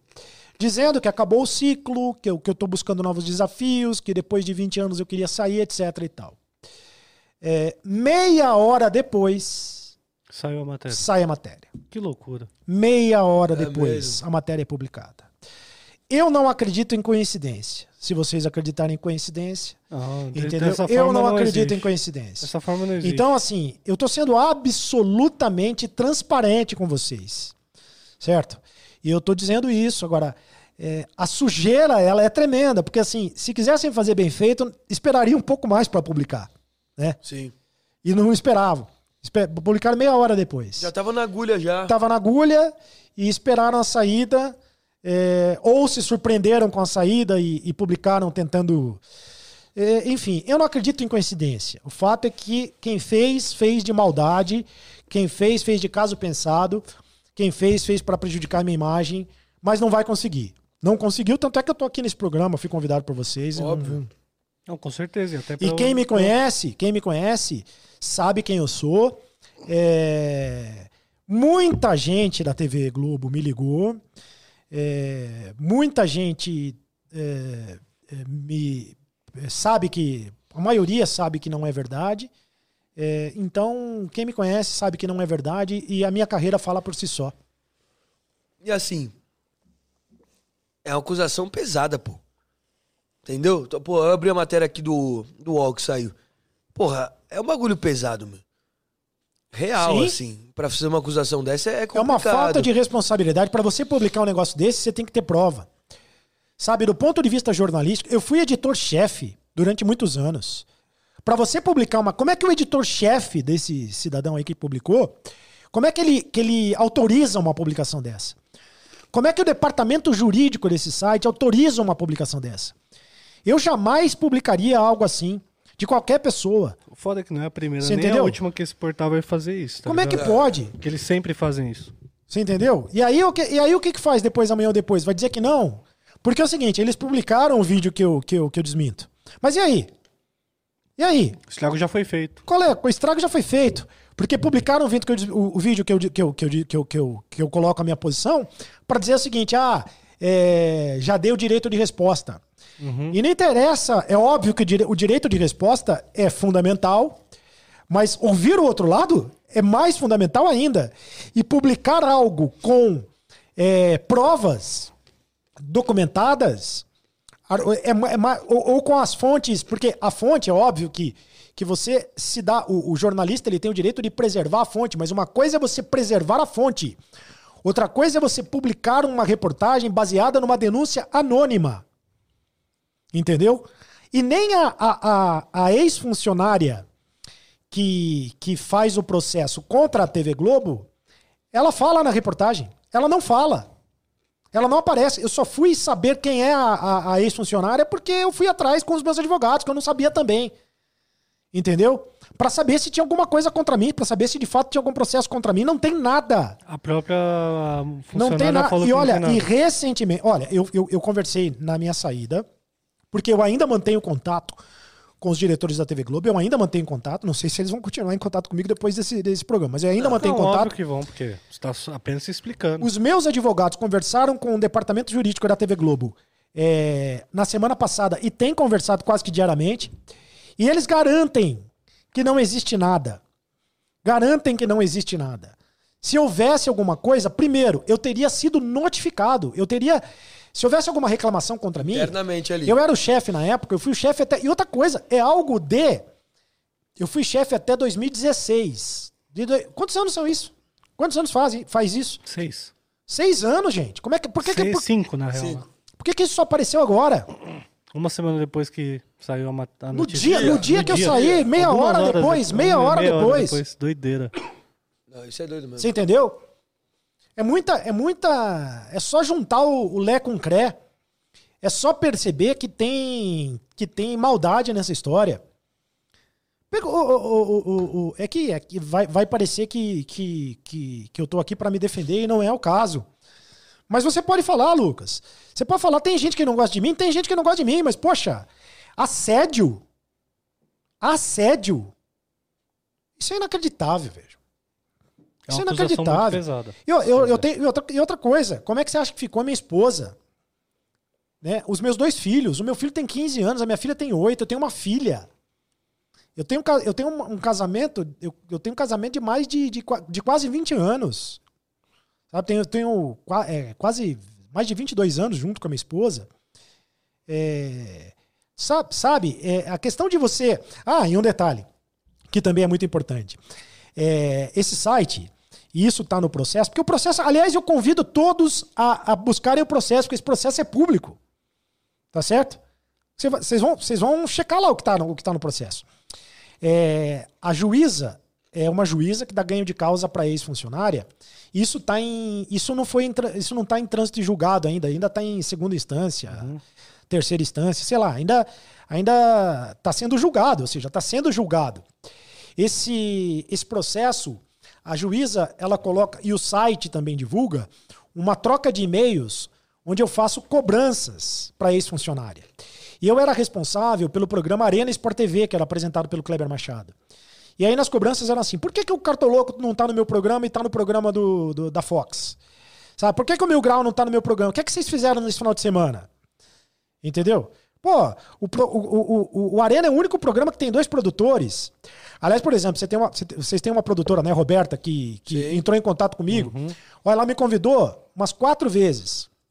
E eu fui, eu fui dizer sim Na quarta vez, porque é, eu tava sem coragem de participar desse programa e, aliás, fiz uma grande bobagem em participar desse programa. Tô brincando. tô brincando. Posso te falar um bagulho brincando. antes antes de você encerrar? Tá É. todo mundo. com- Já vi uns 4, 5 comentários da galera falando que esse é o melhor episódio de todos até agora. Ah, que bacana. Fico muito Verdade. feliz. Fico muito feliz. Mó galera comentando e a gente Sim, também tá da hora achando, que você está aqui. Fico muito hora. feliz. E- e imagino que vocês tenham cobrado a, a Roberta. Roberta, cadê o Cereto? Por que, que ele não vem? Pior que não, a gente. Por que que ele disse a gente ramela muito com Ah, ela. a Roberta que senão- cobra nós. Cuidado, ó, cuidado, cuidado para não cobrar por WhatsApp, cuidado para não cobrar por e-mail, porque pode ser usado contra você no tribunal amanhã. É, vou vou processar a Entendeu? Roberta então, que Mas ela as, cobra únicas, nós. as únicas mensagens que eu mando pra Roberta é desculpa, Desculpa. ter ficado os 12 dias sem te responder. Vão dizer, po- pode dizer que é assédio moral. E assédio moral é um negócio completamente diferente. Agora, e assédio moral é um, é um troço absurdamente diferente do assédio sexual, que é outra coisa Sim, completamente é outra diferente.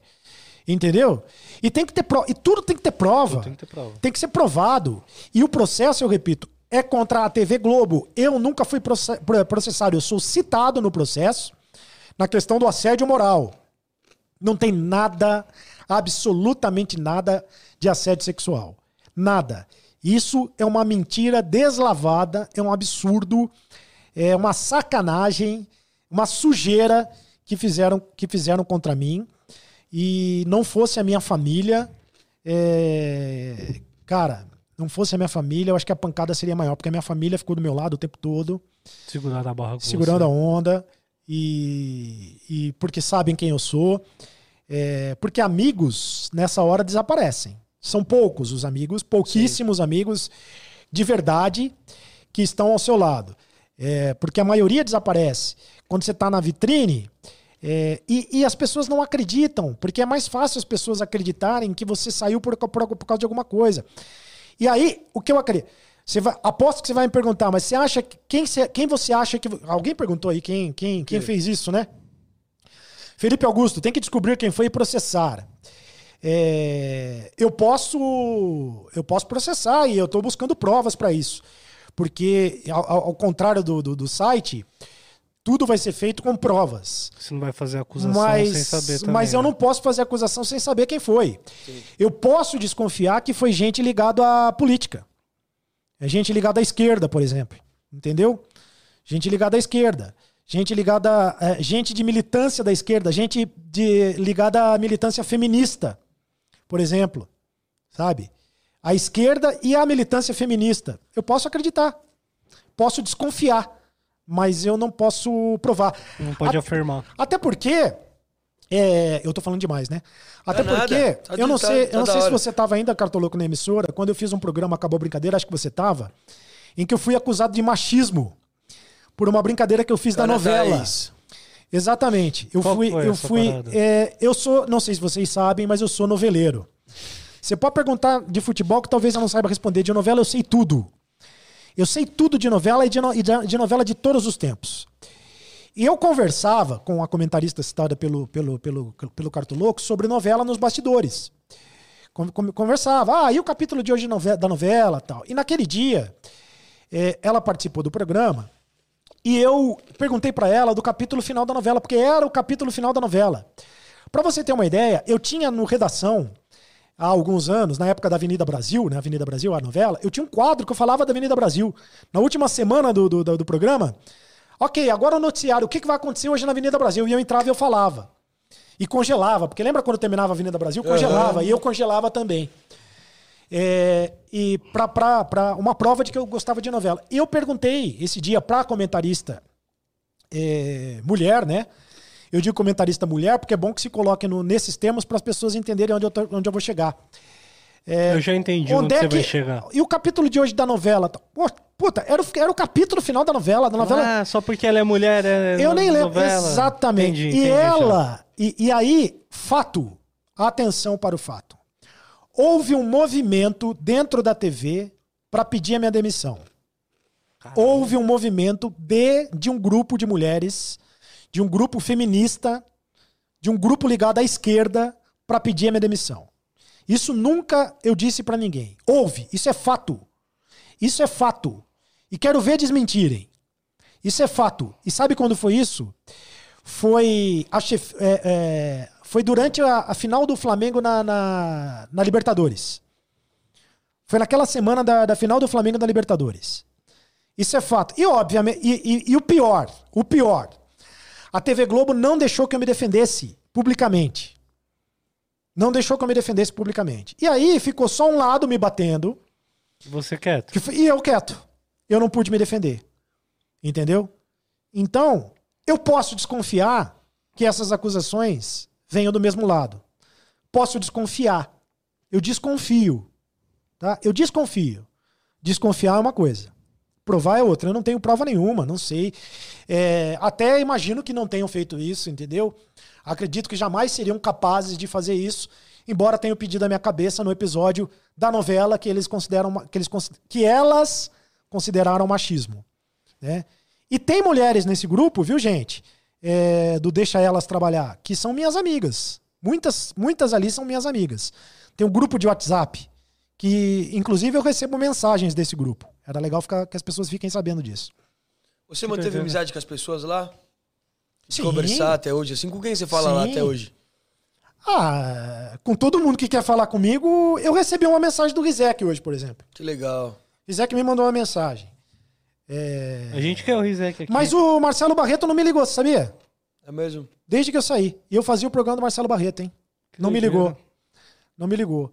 É, Mas muita gente ali me, me manda mensagem. O, Paulo, o PVC me, manda- me ligou. Paulo César Vasconcelos me ligou. Kleber Machado. é, Os diretores da TV. Eu converso todo dia, quase todo dia com o Afonso. Converso com o Pó, o Afonso, o, o, o Cartolão gosta do Afonso. Eu go- eu gosto, mas eu gosto o, mesmo. O Afonso, é o, Gosto dos o dois. Afonso é o gerente de, de, de, de, de programas da, da, da, da TV Globo.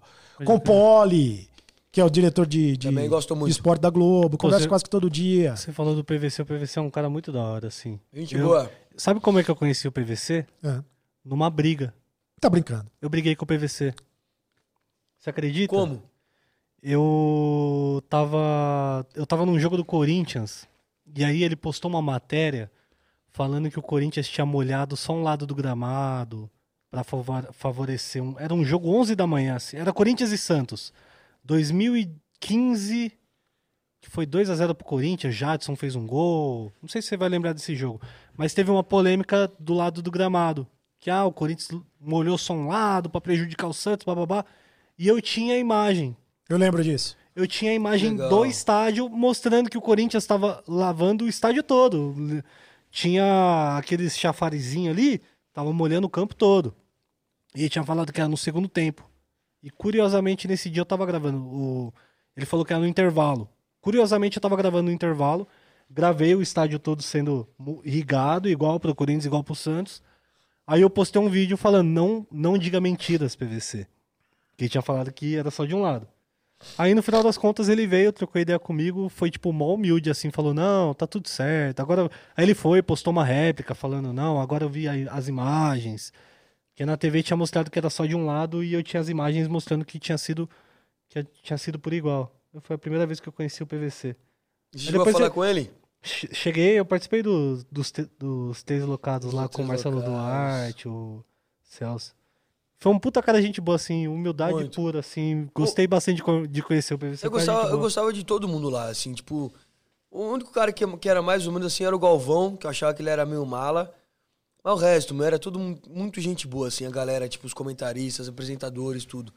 Eu não saía assim com mágoa nem birra de ninguém ali. Sério, porque foram pessoas muito legais comigo sempre, assim. Eu também não. Eu, eu, eu gosto de muita gente, mas pelo visto tem gente que não gosta de mim, mas eu gosto de muita gente lá. Por que você acha que tem gente que não gosta de você? Não sei, eu acho que essas questões que eu expliquei aí, provavelmente as questões políticas, eh, enfim. E também por ser muito transparente. É, eu acho que quando você é muito transparente. E inveja também, né? Tem muita inveja. Tem muita inveja nesse meio.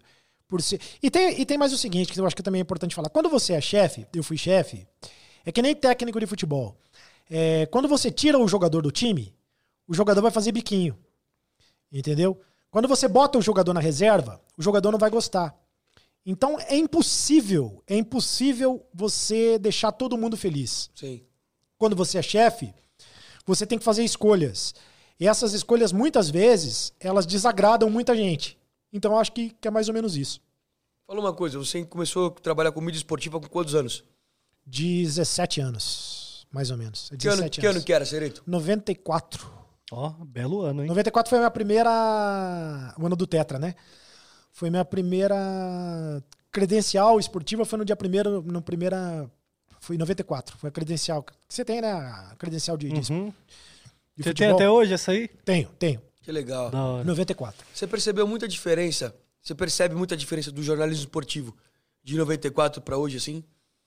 Percebo. Percebo. é, primeiro é isso que eu, falo, que eu falei, né? Porque assim, ah, sabe o que acontece? Eu sou de uma época que, que os jornalistas, os jornalistas se admiravam. Era um grande barato, você entendeu? As pessoas queriam é, fazer o jornalismo esportivo, tá no meio, tá na, na- na- nesse negócio aqui. Era um grande barato, era como tá na. Eu, eu me lembro quando eu, eu vim para São Paulo em 99. E, e para mim era estar na Disneylândia, né? Entendeu? Sim. Olhar para as pessoas. Havia referências, você admirava as pessoas, você. Não tinha essa puxação de tapete. Hoje é uma puxação de tapete gigantesca. Um quer derrubar o outro, um quer, quer, quer ser melhor do que o outro. É, aquela época a gente se admirava. Um ajudava o outro. A gente se ajudava, entendeu? E eu acho que isso mudou muito. E na questão do jornalismo esportivo, eu acho que era melhor o jornalismo esportivo. Tinha mais qualidade. É, as pessoas se preocupavam mais. E o jornalismo, de modo geral, né? É, o jornalismo está muito ruim. O jornalismo esportivo também caiu muito de qualidade, porque as pessoas se preocupavam mais em fazer jornalismo de verdade, que era ouvir os dois lados, é, ter apurar a notícia, correr atrás da notícia, checar 500 vezes antes de publicar algo mentiroso. É, ou, ou antes de publicar alguma notícia que, que depois não, não, não corre. Pô, você dá um furo sempre foi muito difícil. É, e quando você dava uma barrigada, Mas barrigada esse que eu digo. corte aí, você dá o É, é. é muito difícil. É, com todo respeito. com todo respeito. Quando você dava uma barrigada, barrigada no jornalismo é quando você dá um. Quando você Uma notícia dá errada. uma notícia, uma notícia errada. Aquilo era uma desmoralização total. Muito. Hoje em dia, todo mundo dá barriga o tempo todo, da barrigada, da barrigada, não acontece nada, entendeu? Sidorf no Corinthians. Por exemplo, Drogba no Corinthians, Drogba no Corinthians. né? E, e- e- e- e- então, o jornalismo ele era muito melhor, era de um nível muito mais, mais alto. Hoje caiu demais. é, e acabaram as referências, né? Não tem mais referência, não tem, ah, não tem mais respeito pela história do, do- do jornalismo esportivo. E eu acho que, infelizmente, caiu de qualidade. Mudou muito o jornalismo de lá pra cá. E não só o esportivo, de um modo geral. E assim, outra coisa. É, que o Manuel Corinthians 1110 acabou de comentar ali, é legal. Hoje em dia, com as fake news matou o jornalismo. Qualquer um inventa coisas pro povo acreditar. Olha a última eleição, o cara ganhou na base da fake news. Uma coisa que eu acho, eu acho que hoje em dia o jornalismo ele é muito mais importante do que era antes. Exatamente pra isso, porque Informação, óbvio. Separar, informação. separar o joio do, trio, do trigo, pra você que- saber exatamente o que é verdadeiro e o que não é dia- verdadeiro. Hoje em Sim. dia a informação é muito mais difundida do que era antigamente. Então, isso que é foda também. Por isso que acaba facilitando também as, fakes, as fake news. Porque qualquer pessoa pode criar uma notícia e aquilo acaba se, tor- se tornando verdade pela desinformação. Sim. É. Que as pessoas são. é, qual que é a palavra que ele. Não é hipócrita, é burro. bu- Não é, não é nem hipócrita e burro, é. As pessoas são. Alienadas? Não é alienadas, as pessoas são. Puta, tem uma palavra. que é um- enfim, é um jeito mais bonito de chamar de burro, tá ligado? É, Que a pessoa não busca informação, tá ligado? Então, Então, ela vê sabe- aquilo e fala, sabe o que acontece? Eu vou- ali é verdade. eu vou explicar o que você está tentando dizer aí, se é que eu entendi. É, as pessoas hoje elas vivem em bolhas. Bolhas, exato. As talvez. pessoas elas vivem em bolhas. Então, o que acontece? A pessoa que segue o Cartoloco, por exemplo, não segue o Mil Grau. Fica, e só acredita no que diz o Cartoloco Sim. e não ouve o outro lado. É aquilo que a gente está falando. Então, o jornalismo deveria mostrar os dois lados, mostrar todos os lados da questão. O que é o bom jornalismo? O jornalismo, ele mostra todos os lados da questão, todos os lados da moeda, se bem que a moeda só tem dois lados, para você, para que para pro telespectador, pro ouvinte, pro, pro, pro internauta chegar à própria conclusão, à própria opinião. Então, por exemplo, esse é um lado, esse é o outro, esse é outro e você é que decide para que lado você tá. É, as pessoas hoje, muito por causa das redes sociais, muito por causa do WhatsApp, enfim, elas recebem. A, então, quem é, quem é corintiano só segue os canais corintianos. Quem é palmeirense só segue os canais palmeirenses. E, e isso é, tá fazendo um, um mal pro jornalismo. Até porque também o jornalismo ele, ele tem muita culpa, porque o jornalismo vive na própria bolha. Sim. O jornalismo, não- o jornalismo tá ignorando o povo. O Rafael Machado mandou até ali, ó. Ele quis dizer ignorante, é exatamente isso. Só- Isso. Nós somos ignorantes. Nós não, né? Que eu pelo menos tento buscar informação, mas. E acredito Mas que igno- vocês também. ignorante no sentido de ignorar, né? Eu acho que não- ignorante no, não sentido de, de não buscar de não realmente buscar. a verdade, tá ligado? Cair numa matéria lá do, do Cereto ali e não, e não querer pesquisar a verdade e, e a fundo da parada. E muita entendeu? gente só vê, e muita gente só É lê a isso, manchete. Só vê um lado da moeda. Só vê um lado da moeda, só Entendeu? vê a manchete, chega no, no grupo de WhatsApp, é, daquela tia do WhatsApp, né? Manda no grupo do WhatsApp, a pessoa já, já, já acha que é verdade. Já manda o emoticon de bom dia com o link. Nessa tá pandemia, quanto, quanto a gente não viu de, de, de, de coisas que não, não fazem o menor sentido, a pessoa nem. E a pessoa é, compartilha, Uhum. compartilha sem saber se, se aquilo é verdade ou não. Só que o jornalismo tem muita culpa nisso. Porque o jornalismo, ele ignora o povo. O, o jornalismo vive na própria bolha e ele. Que a gente vai cair de novo na história da- da- da- dos programas que estão muito chatos. Ah, os jornalistas, eles ficam olhando, conversando entre eles, eles esquecem da. Eles esquecem de sentir a temperatura do povo. Entendeu? E por isso que o YouTube tá fazendo tanto sucesso, por exemplo, que as redes sociais estão fazendo tanto sucesso, porque é uma ligação direta. Sem maquiagem, sem transparência, sem camisa de força. Sim. É um negócio muito mais natural e é um negócio direto, entendeu? Falou e tá falado, o outro escuta, e não tem como você distorcer, como você maquiar. Eu uso até o canal do Cartoloco, até a, a série que eu lancei agora no, no domingo é exatamente isso, tá ligado? O conteúdo do Cartoloco no YouTube é um conteúdo totalmente sem maquiagem, é o que realmente aconteceu ali, tá ligado? Que é tipo, liga a câmera aí que vamos gravar E isso. dando O- voz às pessoas o também. meu é a mesma coisa, é tipo, o que realmente aconteceu ali na parada, tá ligado? É, é, tipo, é bizarro isso também, a, a força que a internet tem de revolucionar esse, esse tipo de conteúdo criado, sabe? Mas a, A gente não se limita mais só à televisão, por exemplo. o Cereto falou uma coisa que eu concordo, que é. Acho que o mal do jornalismo e do jornalista hoje é ficar longe do povo mesmo. Porque a gente vê, meu, lá na Globo, tanto repórter lá, e a galera, pô, vai lá fazer uma- um povo fala, ah, não gosto, entendeu? Vai fazer matéria no meio da torcida, ah, não vou. Entendeu? Acho que o jornalista hoje ele tem muito medo do povo. E isso é a pior cagada que tem que você ficar longe Ah, mas da você pessoa que te também tem um consome. certo medo. Você tem medo, mas você tem coragem de ir lá encarar o bagulho, tá ligado? Não, mas eu, tem que sei, eu, Mas sei que você, coisa- eu sei que você tem medo de ir em certas torcidas. Óbvio. Eu tô ligado qual que é a- a- as ideias, mas você tem a, tipo, a cara e a coragem de falar, eu, eu vou fazer o bagulho, entendeu? Mas uma coisa Tem é ter- muita gente que não tem essa pegada, né? É, de- Mas uma coisa é você ter é, medo de uma agressão se você tá no meio de, sei lá, é, 500 mil pessoas, 50 mil pessoas, 100 mil pessoas, 200 mil pessoas. Pode ter alguém que não gosta de você, pode te agredir, pode te ir pra ignorância. Sim. Uma coisa é isso, outra coisa é você ter preconceito em relação ao povo e não ouvir o que o povo te fala. Exato. Não ouviu, não, ah, é minha, minha, a- o pensamento, porque aí, aí vira pseudo-intelectual, entendeu? Às vezes passa a impressão, por isso, por isso que eu gosto de programa popular, programa que fala direto com o povão. E, e às vezes o jornalismo ele se acha mais do que os outros e, e se esquece de que quem consome no- o produto é o povo. E o povo está buscando outras maneiras de se, de se informar. Sim. Alguma coisa deve estar errada com as mídias tradicionais, entendeu? E as Total. mídias tradicionais já percebem isso. Tanto é que ah, o consumo da mídia tradicional diminuiu muito. Óbvio que é gigante, a televisão é muito grande ainda. Representa muito pra muita gente. Que a gente vive num país pobre que as pessoas, nem todo mundo tem acesso a um telefone, a uma internet boa, mas uma televisão tem. Total. 97% do Brasil tem televisão.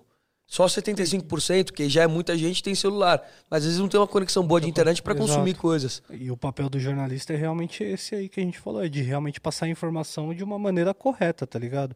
Eu não sou jornalista, eu não, não fiz faculdade. Você fez, você fez. Eu fiz. Tá ligado? Mas eu mesmo tendo um canal de, de comunicação grande, eu me comporto Você como um jornalista e eu preciso pô. ter essa responsa também de, de passar o conteúdo certo. De, pass, de não passar fake news, tá ligado? De não criar é, teorias da, da conspiração. Esse bagulho fode com, com toda uma classe, né? Que aí acaba ficando pejorativo. Tipo, ah, jornalista. Ah, hoje em dia é muito isso. Tipo, ah, o jornalismo tá mais puxado pra esquerda, pra direita tal. Os caras sempre tem esse bagulho de, ah, vamos puxar pra um lado ou pro outro, tá ligado? Tá muito extremo as paradas. Antigamente não era tanto assim. Sim. Antigamente não era assim, na real. Não era assim, não era assim. Não era assim. Hoje acho que mais com a popular- popularização também da internet, né? Todo mundo pode ser um jornalista do dia pra noite. É, conte... todo, mundo pode, você- todo mundo pode produzir conteúdo, né? Mas Todo isso é muito bacana. Isso democratizou de fato a, a produção Sim, de conteúdo. certa forma, mas as pessoas têm que ter um pouco de responsabilidade Sim. de não ficar postando fake news toda hora, Sim. porque Um pouco não, muita responsa. mu- é muita responsa, exatamente. Ainda mais depois das últimas eleições que nós tivemos, foram banhadas de fake news. É. E não só as eleições. Tá tudo mas- muito contaminado pela Tá política, tudo muito- infelizmente, né? Exato. Infelizmente. E aí acaba virando bololô. Mas vamos mudar de assunto, vamos voltar Conta no... no Serginho. No Serginho, Ah, que boa, a gente... boa. O dia do E, Serginho, o dia e do foi muito Serginho. bom, foi muito... Queria só pra encerrar esse assunto aí, de tudo que a gente falou, pô, foi muito foda mesmo já esse papo aqui, tá ligado? Obrigado. Porque realmente a gente conseguiu esclarecer muitas coisas e, e se aprofundar nessa questão que, querendo ou não, é importante, tá ligado? Pra Claro. rapaziada se ligar e realmente buscar mais informação. Não só pra, pra rapaziada que tá assistindo, mas pra gente também, que tá apresentando aqui, tipo, aulas, tá ligado? Então, na questão do Serginho, é, foi muito impressionante. O jogador caiu, desmaiou em campo e os jogadores, a reação dos jogadores, a- isso em 2004, São Paulo e São Caetano, o Serginho jogava pelo São Caetano, a, a- reação dos jogadores já Eles foi muito impressionante. Eles não entenderam muito bem no começo. Mas o eles perceberam que era algo. É, o grafite estava jogando. o ele tava em grafite, o grafite, o grafite tropeçou É. no Serginho. Sim. Na hora que o Serginho cai, ele cai meio que tipo, pá, assim, aí ele- a cabeça do, do Serginho esbarra na perna do grafite, e o grafite meio que tira a perna e sai andando. É. De tipo, ah, o cara caiu, deve estar sentindo câimbra, alguma coisa assim. É. Mas a reação dos jogadores, mas aí eles perceberam que era algo muito grave. O, Silvio Luiz, que era o goleiro do, Do São Caetano. sabia que o Serginho tinha um problema no coração. Então ele foi o primeiro a. E ele foi o primeiro, você pode perceber pela imagem, ele foi o primeiro, porque o Serginho é, tinha esse problema no coração e não sei se, não sei exatamente qual é o problema, mas algumas pessoas só sabiam, porque na verdade ele não poderia jogar futebol. né? Tanto E o algumas- Caetano se fudeu muito depois Pois disso, é, né? pois é. Ele não poderia jogar futebol e ele jogou futebol, fez o esforço além do, do, do, do que era possível e acabou acabou morrendo. E se eu não me engano, a ideia dele era cumprir mais um ano, dois anos de contrato só e encerrar, encerrar a carreira, porque ele já sabia que ele tinha esse problema. E a época E também. quantos anos ele tinha? Só uma Hum, dúvida, uns não 26, 27? Dá uma olhada aí, o Cartola. Não lembro. Ele era jovem e não era muito velho, ele devia ter uns 20 É. e poucos anos. Não lembro. E a época não tinha é, aquele aparelho que se chama desfib... é, Agora. Desfibrilador. Desfibrilador, nas exatamente. Que é o ambulâncias, que né? para ressuscitar as pessoas, né? Isso na ambulância, né? Não tinha. Não tinha nem. Porque hoje em dia tem no banco de reservas, já tem, na, na ambulância tem também. Ele morreu com 30 anos. Com 30, 30 anos. anos, Então, é. a Foi ideia dele jovem. era jogar mais dois anos e parar. Porque ele sabia que tinha esse, esse problema no, no coração. Então, a época não tinha esse aparelho, o desfibrilador. Desfibrilador. Porque tanto é que depois daquilo começou a ser obrigatório a ter esse aparelho. Pra galera que não sabe, aquele bagulho que dá o choque, faz... Isso, Tá ligado? é, é para que dá o choque e o cara volta, o cara né? volta. E- que é o que aconteceu agora com o Eriksen. Né? O Eriksen caiu, o Eriksen morreu e, e voltou, e, sobre- e ressuscitou. Né? Que doideira. É o que- e na hora eu lembrei do, do- do- da história do, do Serginho. Serginho. E a ambulância entrou em campo, a ambulância levou, mas ele já tinha morrido, né? O Eriksen foi até no mesmo canto ali, né? no Eriksen foi. Foi do foi. lado direito ali do, do gramado ali, um pouquinho mais pra cima, fora Foi. da área. O do Serginho foi na entrada da área ali, que bizarro. Foi. E foi muito triste mesmo, porque você jamais imagina que você vai. Eu praticamente transmiti ao vivo, né? Uma, uma- a morte de um jogador dentro de campo. Você jamais imagina que isso, Vai passar no seu dia. que isso vai acontecer. Você não É- sai de casa pensando, beleza, hoje Claro eu vou. Morte. Você não tá preparado para isso. Isso é um. Acho que ninguém tá. né? Ninguém tá preparado, né? Um absurdo, é, um, é, um- é assim, é uma- é, uma, é um negócio muito triste, de Cara, e fato. uma imagem que marca bastante dessa matéria, porque eu, eu já era, eu era moleque na época, mas eu lembro muito bem desse dia Sim. de ver a imagem dos jogadores rezando no meio do gramado, Sim. dos jogadores chorando. Foi tipo um- uma imagem muito forte, tá ligado? Foi a Pra quem- primeira vez que aconteceu no Brasil. Foi a primeira vez que Foi. aconteceu. Então, na verdade, a gente já tava meio que. Não digo acostumado, mas meio. meio. A gente já sabia que era algo comum de acontecer, porque já tinha acontecido duas vezes, como eu tinha falado, Sim. do Mark Vivian foi e do, e do Ferrer. Mas era longe também. E, e era longe, era um bagulho que nunca vai acontecer aqui. E quando acontece aqui, tipo, você vê essa comoção toda. Como, como que foi pra você? Qual foi o sentimento na hora ali que você olhou e falou: caralho, isso realmente tá acontecendo? É, se eu não me engano, o jogo continuou, né? O jogo, Não, o jogo foi paralisado jogo foi e, e voltou. Não, e voltou depois, né? voltou outro dia. Ah, no outro dia, é. O jogo foi cancelado, o jogo foi adiado. Exatamente. até ah, portões eu lembro. abertos, Eu fui tal. pro hospital, depois, imediatamente eu fui pro hospital e continuei a cobertura no hospital. Eu você continuei, nem, tipo, na hora que o Serginho foi embora, você já foi embora eu junto. já fui direto, eu fui, fui embora junto. Fui continuei a cobertura no Então você hospital. não pegou essa parte da comoção dos caras eu- ali Não, no, no, no campo não. E eu dei a notícia no hospital de que ele tinha morrido. É, mas é um sentimento, né, de muita, nossa senhora, de muita tristeza. Ninguém vai imaginar que no campo de futebol vai acontecer um negócio desse. É um negócio que tá é, sujeito a acontecer em qualquer lugar, né? Mas você não vai imaginar que aconteça dentro do campo de futebol com o cara jogando, né, fazendo aquela Exato. atividade, né? Que Você- geralmente é um, um, um atleta, Um é um atleta. cara que não vai passar por isso, tá ligado? Exatamente, exatamente. Caralho, que bizarro, mano. Eu lembro até. Eu lembro como se fosse ontem esse bagulho assim. Foi bem na época que eu- que eu comecei a acompanhar mesmo o futebol. Que foi ali 2003, Quais outros 2004. momentos assim que você viveu e tipo, foram diferentes na tua carreira? Olha, a Copa do Mundo de 14 foi muito bacana. É, a cobertura da Copa do Mundo de 14 aqui no Brasil. O ambiente de Copa do Mundo é sensacional, né? É foda. E aquele ambiente foi muito legal, foi muito bacana viver aquilo no Brasil. O 7 a 1 também foi. Você vai falar, pô, mas o 7 a 1 foi legal? Foi histórico. E eu tava lá, né? Que doideira. Eu tava em Belo Horizonte. Então, assim, é, vir aquilo foi algo absurdo, né? Você tava trabalhando?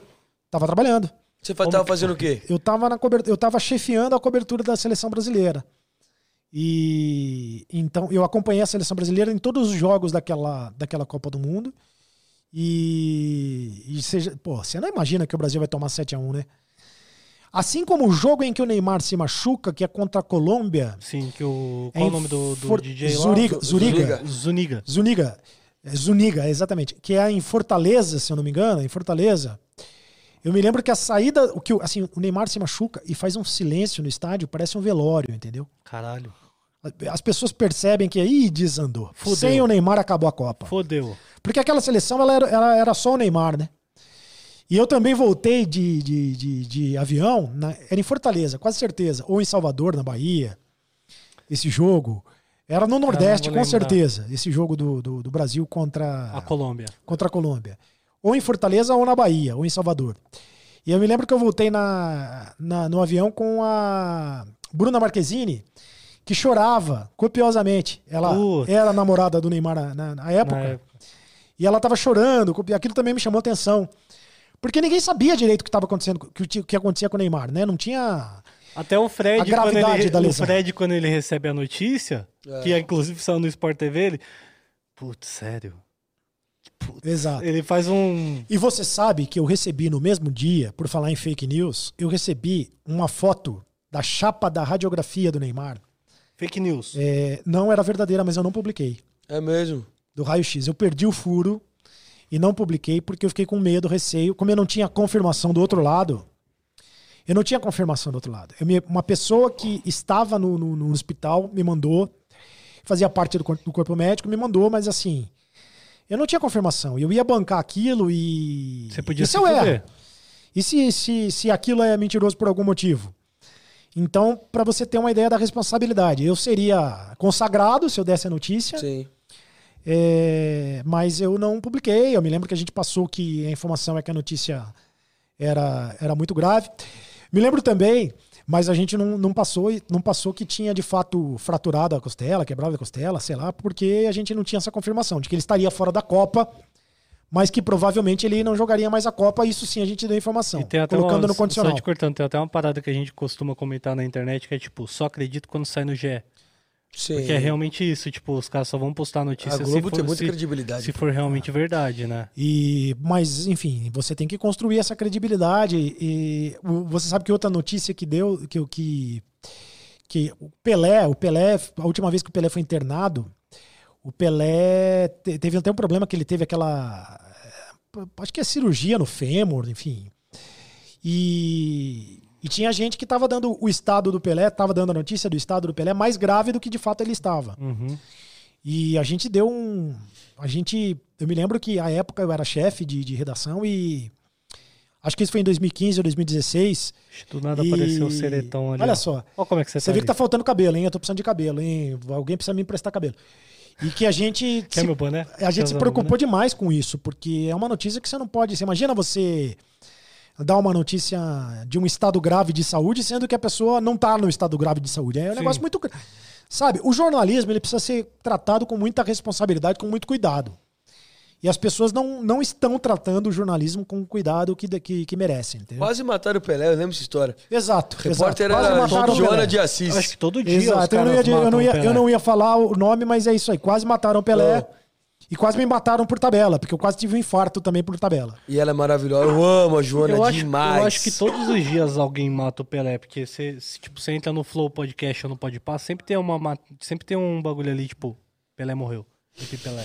F for Pelé. O pessoal press F for Pelé, tá ligado? O pessoal sempre joga isso, né? Virou tipo um meme. Mas o que acontece? O Na bagulho. época, a repórter tinha a informação de que o estado de saúde era muito grave. E eu dizia: olha, esse tipo de coisa não se dá furo. Esse tipo de coisa, você não, não, não adianta você sair na frente da, da- da- Esse tipo de coisa, que nem era no caso do Serginho. A gente sabia que ele tinha morrido. Sim. E as pessoas no hospital também comentavam que ele já tinha morrido. Mas vocês não Mas você só pode dar notícia você- na hora que sai ali. Não tem É, sim. esse tipo de coisa, não tem jeito. É um negócio muito sério pra você. Confirmar. E o cara não morre e você postou o bagulho. Exatamente. A Você não família, pode- E a como é família, fica? como é que fica? É uma responsabilidade muito grande. O Loucura. jornalismo tem que ter essa responsabilidade. Que doideira. Ó, o, o Gui comentou, hoje em dia é tudo pelo like, nada pela informação. Infelizmente, é isso aí. E você teve. O, o Felipe Augusto, qual foi o momento mais constrangedor e engraçado que você já passou no mundo do futebol? Olha, constrangedor e engraçado. Rogério Senna é chato pra caralho. É, esse não foi comigo, mas é. Não foi com você? Mas ele tava lá, o Olha, você você era o sabe- repórter do jogo. Eu tava como repórter. É, você sabe que é muito difícil. é, Era muito difícil entrevistar o Murici Ramalho, né? Que é meu amigo querido hoje, Murici Ramalho. Mas era muito difícil. Entrevistar o Emerson Leão era muito difícil. Então por que, que eu tô dizendo que é constrange- era constrangedor? Porque muitas vezes a gente tomava pancada, tomava porrada na, na entrevista coletiva. E aí, De o graça. repórter sempre fica sem graça, entendeu? É, o repórter sempre fica. Hoje tá mais. Todo mundo tá muito É educadinho. tipo e tal. escola, né? É tipo escola. O repórter do lado da outra emissora ele fala assim: "É, se Exato. fuder, Se fuder, Exato, otário.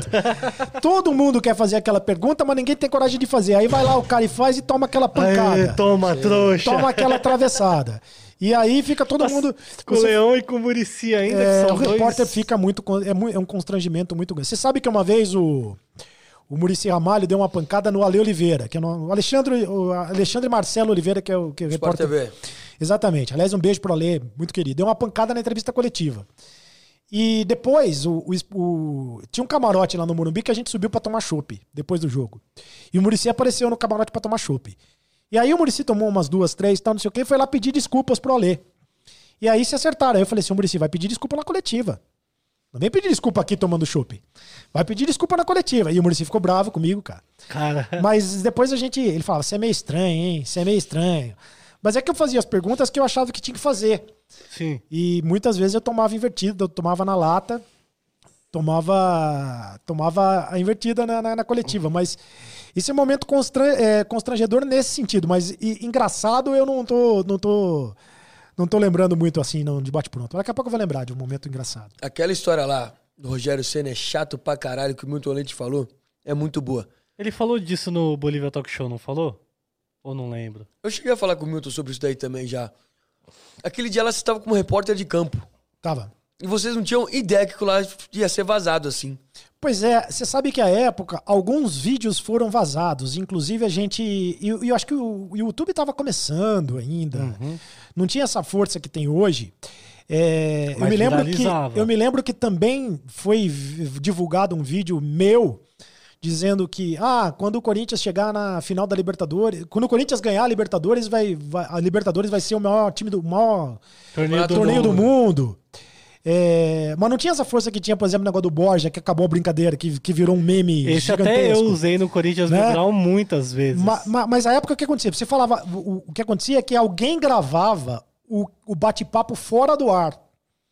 Alguém, alguém gravava. Alguém da produção. alguém da produção, provavelmente. E aí divulgava. Que doideira. Né? Que Esse, doideira. dia, esse dia apareceu a.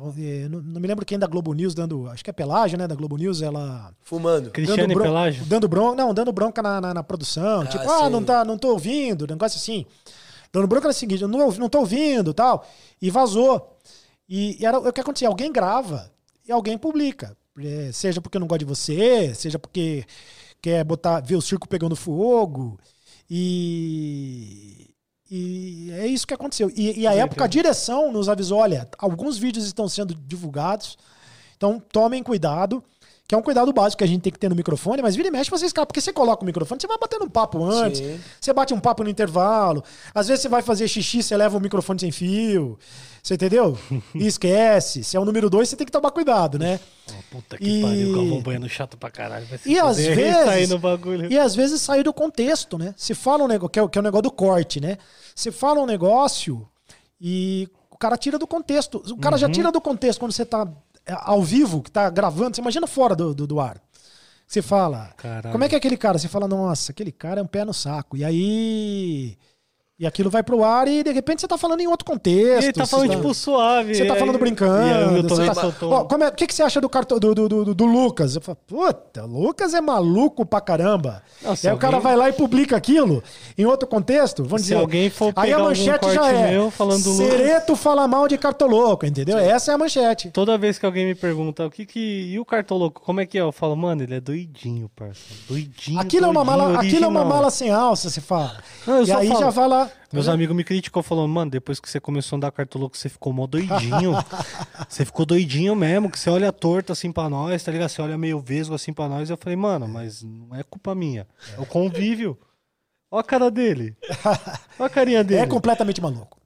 Depois que foi pra fazenda, então virou um outro homem. É um negócio impressionante. Você vai, você vai pra fazenda ou não? Não sei se me convidar, quem sabe. Imagina Caralho, o Sereto Sereto. na fazenda. Faz Mas eu esse acho que eu não corte fico- aí, ó. Sereto eu, a- na fazenda. Eu acho que eu não fico a primeira semana. Deve ser difícil. Não, eu acho que a primeira semana já. Ou então eu, ou eu ganho, não tem meio termo. Ou eu ganho, Ou você perde na ou primeira eu semana. perco na primeira semana. Imagina. Sereto na fazenda é os meus sonhos. Sereto e Jojo todinho. Vão, vão me mandar pro curral. Vão me mandar pro curral. Vão nada, jamais. Ó, outra coisa. O... De histórias assim, Sereto. Você preferia ser repórter, comentarista, apresentador? Eu prefiro, eu prefiro ser. Eu gostava mais da, da época da reportagem de campo. Gostava mais, me dava uma adrenalina. é, do que comentarista e apresentador. É, porque aquele negócio de buscar notícia, de correr atrás da informação, de, de vir ali ao teu lado o que o técnico fala, do que o jogador fala, e sentir a, a- a- o que está acontecendo, a respiração do jogador ali no campo, aquilo é muito, muito bom. legal. Agora, é, quando, como comentarista, muitas vezes você fica na- no estúdio, né? Você nem vai para. Pra... Você fica no ar-condicionado, você fica no estúdio. É, apresentador, muitas vezes tem muita gente falando com você no teu ouvido e você não consegue. Você tem que cumprir o roteiro e você não consegue ser tão natural quanto você é em outras atividades. Eu. Eu tenho a, a- a reportagem no sangue, sabe? Eu sou eu sou repórter de, de nascimento. Eu acho que eu nasci repórter, mas mas adoro fazer comentário. Porque o, o, o, jornal, a reportagem, se você faz bem feita, você reporta, né? Que é você relata aquilo que está acontecendo e acabou. É, uns são melhores do que os outros na, na, na função de relatar o que está acontecendo. Comentário, entra a tua opinião. E aí, quando você dá a sua opinião, você agrada e desagrada. né? Tem gente que, a não ser que você fique em cima do muro, né? Mas para ficar em cima do muro, eu prefiro não falar. Se você, me, se você pergunta a minha opinião, eu vou dar a minha opinião. E aí vai ter gente que não vai gostar. Mas muita gente fica em cima do muro, né? Mas aí não é o meu estilo. E, e apresentador é, não depende só do apresentador. Depende muito da equipe que você tem, da, é uma retaguarda muito grande, né? E às vezes é, nem sempre aquilo, o programa sai do jeito que você quer que saia. Sim. Às vezes desanda a maionese, entendeu? E nem sempre a culpa é só do apresentador. Você fica meio terceirizado. no- Direção, produção. é, tudo. tem muita coisa. Você fica meio engessado, né? Aquilo lá que a gente tá falando de, de, de, de, de sair do gesso. Como apresentador, você fica muito. Imagina apresentando no Jornal Nacional, por exemplo. Você tem que ficar lendo aquilo lá e acabou. Você não pode fazer nada, você lê as notícias e acabou. Não tem outra história. Uma coisa que nem. Tem muita gente que sai da Globo magoada, assim, tipo, o próprio caso do Thiago Asmar, acho que um pouco até o Ivan Moré. Você saiu de lá com alguma mágoa? Nenhuma. Nenhum pingo de mágoa. É, Aliás, o, o, o Pilhado tá me, tá, tá me convidando para participar do, do, do- canal dele. Já, tá me, já me convidou umas 200 vezes. Eu tô que nem bagre ensaboado. É, mas não deu certo ainda. Qualquer hora eu participo. Mas ele vai lá só pra você meter o pau na Globo. Porque o Thiago é assim, gosto muito dele. E- Mas ele é assim. Eu vi quando você participou. E não é a minha intenção. É, eu, eu, eu vi até uma resposta que você deu que foi mais ou menos nesse sentido. Eu não tenho motivos nenhum pra pra falar mal da, da TV Globo, do Sport Nenhum. TV. Pelo contrário, eu saí de lá com as portas abertas. É, pode ser que algumas pessoas não gostem de mim, mas aí não tem nada a ver com a TV Globo, com o Sport TV em si. A chefia ela foi absolutamente decente em todos os momentos e, e me deu tudo que eu pedi. É, na- a- acabou o casamento, sabe? Deu, deu um tempo, pelo menos a gente deu um tempo nesse casamento. Então, quando acaba o casamento, cada um vai pro seu lado. E é a mesma coisa que acabar o casamento é você sai falando mal da tua mulher. É um negócio que, pô, você tem um casamento de 20 anos, você, feio. você separa e sai falando mal da tua mulher, não tem cabimento isso. Sabe? É, é- é óbvio que existe o desgaste em qualquer relação. Durante uma relação de muito tempo, você acaba tendo o desgaste.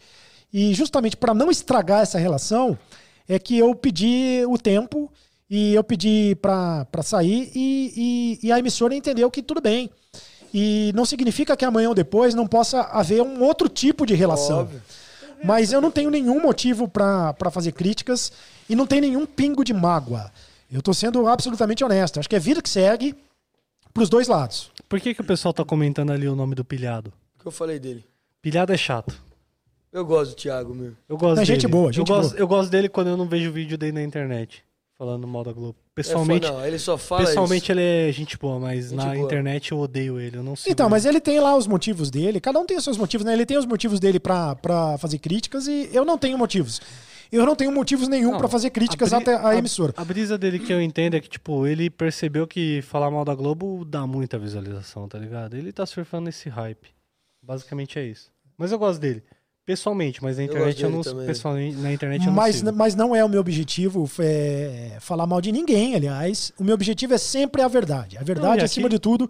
Falar a verdade, a transparência acima Não, de e tudo. aqui- Esse é meu Aqui objetivo. você mesmo já falou, não falou mal da Globo em momento nenhum. Inclusive, você falou que tá com as portas abertas lá. Então, tipo, não tem porquê. E tá você ligado? sabe que às vezes, falando a verdade, você já corre o grande risco de ser interpretar, mal interpretado. Uhum. Você imagina. é, Porque assim, principalmente num, num- programa como esse que você fala muito, você acaba, querendo ou não querendo, você acaba sendo mal interpretado. Nem todo mundo consegue ouvir o contexto Sim. né, da, da, da coisa toda. E acabar ouvindo só um pedaço daquilo que você fala. Então, assim, é muito bom deixar claro, eu não tenho nada contra a TV Globo. A TV Globo, ela não me demitiu, foi um pedido de demissão. É, um pedido de demissão e uma rescisão de contrato é, feita com a aquiescência dos dois lados, é, em comum acordo dos dois lados. né? Não houve nenhum tipo de justa causa, nada, nada disso. É, e, e- e eu só tenho a agradecer, até porque seria cuspir no prato que eu comi. E, e é como eu disse, eu acho que essa imagem é perfeita. Você, na- você namora uma pessoa, você é casada com uma pessoa há 20 anos. Aí você separa por algum motivo e você fala mal dessa pessoa, não tem cabimento. Isso não vai acontecer comigo.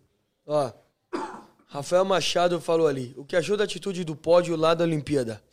Dos jogadores do Brasil não terem colocado ah, o casaco do, do Comitê Olímpico Brasileiro. Você viu isso? Brasil, a seleção. Masculino e brasileira, futebol. Não vi. Por quê? Eles foram com o casaco na, na cintura e porque assim, a obrigação você não pode da Olimpíada estar vestido de casaco e calça. Hum. Da uniforme do Comitê Olímpico local, né? Hum. E aí o Brasil não não tava.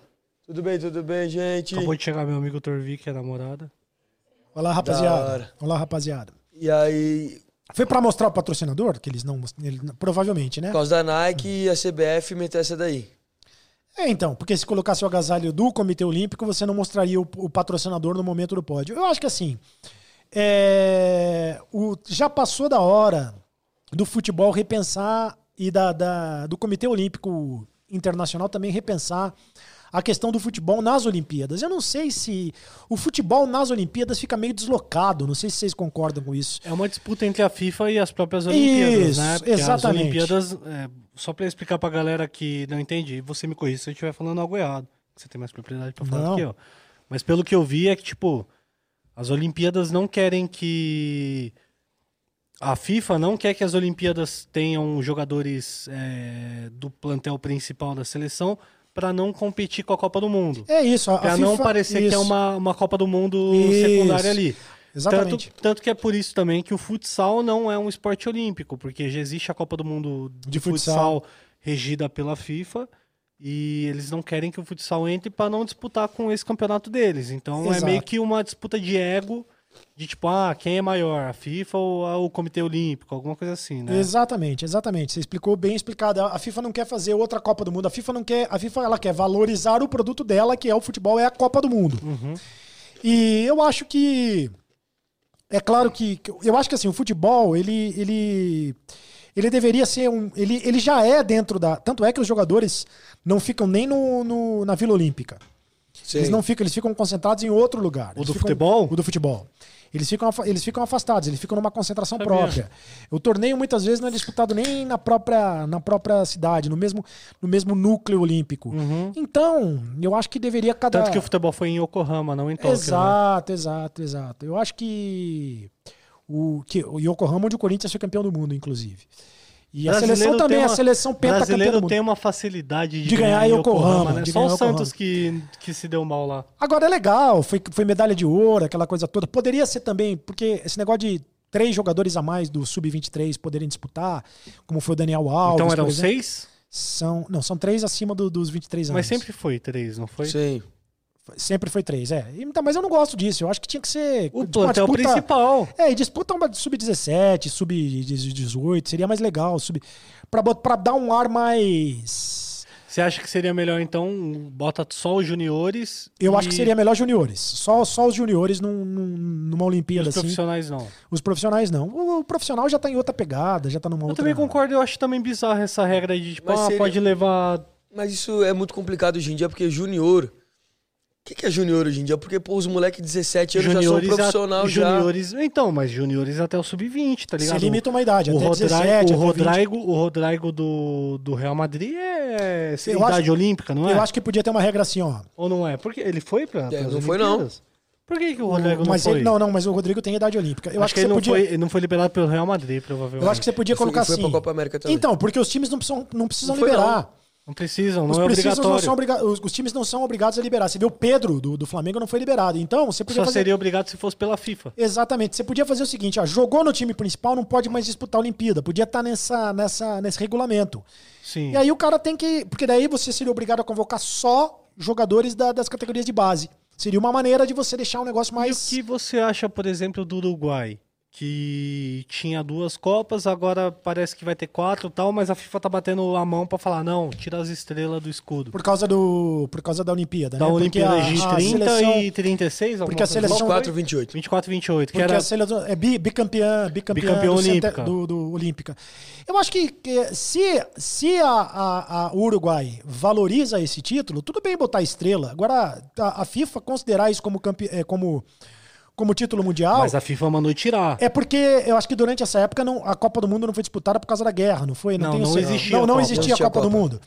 Não existia a É Copa do uma Mundo. pré-Copa do Mundo. A FIFA não reconhece, mas Não aí tem que reconhece. tirar a estrela vermelha do Palmeiras.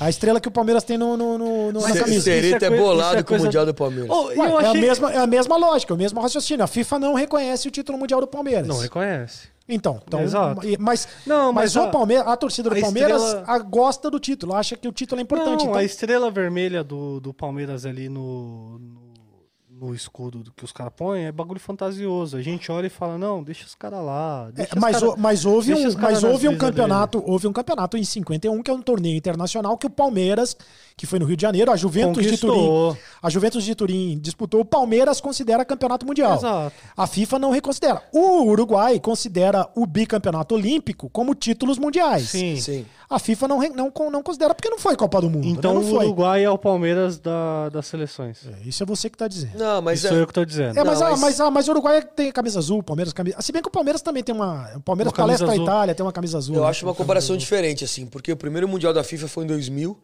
e são 50 anos, de, de 51 até 2000. Não, mas no eu, caso da, da Copa do, do Uruguai, da Olimpíada, foi 24, 28 e a primeira Copa do Mundo foi em 30. Entendeu? Eu não acho que tá errado não o Uruguai querer reivindicar um título mundial ali de Copa do Mundo, apesar que não era, era outro nome, mas talvez o formato fosse parecido, entendeu? É. Da Olimpíada, que os- todos os países jogavam. Sei lá, eu acho que, pô, eu acho que é, pode ser considerado sim. É, mas você não diminui ou aumenta a importância se você mudar o campeonato de nome. Porque é, todo mundo sabe que o Uruguai foi bicampeão da, da Olimpíada, foi bicampeão olímpico E um título importantíssimo, dois títulos importantíssimos à época. Que era a Copa do Mundo da época. Que, que, que, porque depois esse título também vai perdendo um pouco a importância. Você vê, o Brasil foi campeão, ganhou a medalha de ouro no Maracanã, tinha muita importância porque o Brasil nunca tinha vencido uma medalha de ouro Ficou na aquele Olimpíada. estigma de, tipo, precisamos ganhar. Essa Tinha, ganhamos tinha e que sair da fila. Agora, essa vez. Ganhamos e cagaram. Essa Pô, vez, não, ok. ok. Legal, biolímpico, legal. da hora, mas tipo. Mas se ok, perdesse, acho que ganhamos. ninguém ia falar nada também. Não, É? acho que não. Não, Exato. iam fazer meme ali e já era, mas acabou, É. tá ligado? Ninguém liga tanto assim pra Exato. Vamos ser sinceros, ninguém liga assim tanto pras Olimpíadas. Eu vou Foi falar. o único esporte que eu acordei pra ver, foi a final da Copa. Não, eu vou falar que o único. Nem o futebol eu acordei, eu, eu, eu tava mais de olho no skate. Porque eu sabia que ali ia sair alguma coisa e eu tenho, inclusive, um amigo que tá lá, que é o Pedro Barros, tá ligado? Que ganhou medalha de prata. Então, tipo, eu assisti pelo skate mais pela. Pela emoção, pela paixão que eu tenho pelo skate também, tá ligado? De falar, caralho, Você a anda primeira. de skate? Puta, eu sou muito ruim andando de skate, mas eu ando. Você não sabe fazer nada direito. Eu não sei nem dar um olho direito. Mas quando eu fui pra Barcelona, eu remava da puta que pariu até a puta que pariu, filho. Eu saía remando igual um doidinho. Mas, tipo, o skate eu dei uma, Eu prestei mais atenção porque eu tinha, tipo, um amigo que tava lá, tá ligado? Um, não digo amigo tal, porque eu não, não sou um cara de trocar muita ideia com o Pedro, Pedro Barros e tal. Sim. Mas, tipo, já convivemos juntos, já trocamos umas ideias e tal. Então, tipo, assisti mais por causa disso. Mas, querendo ou não, Olimpíadas eu acho mais um evento, tipo. É da hora demais. É legal de assistir e tal, mas hum, pra mim não tem a mesma importância de uma Copa do Não. Mundo, tá ligado? Tá ligado?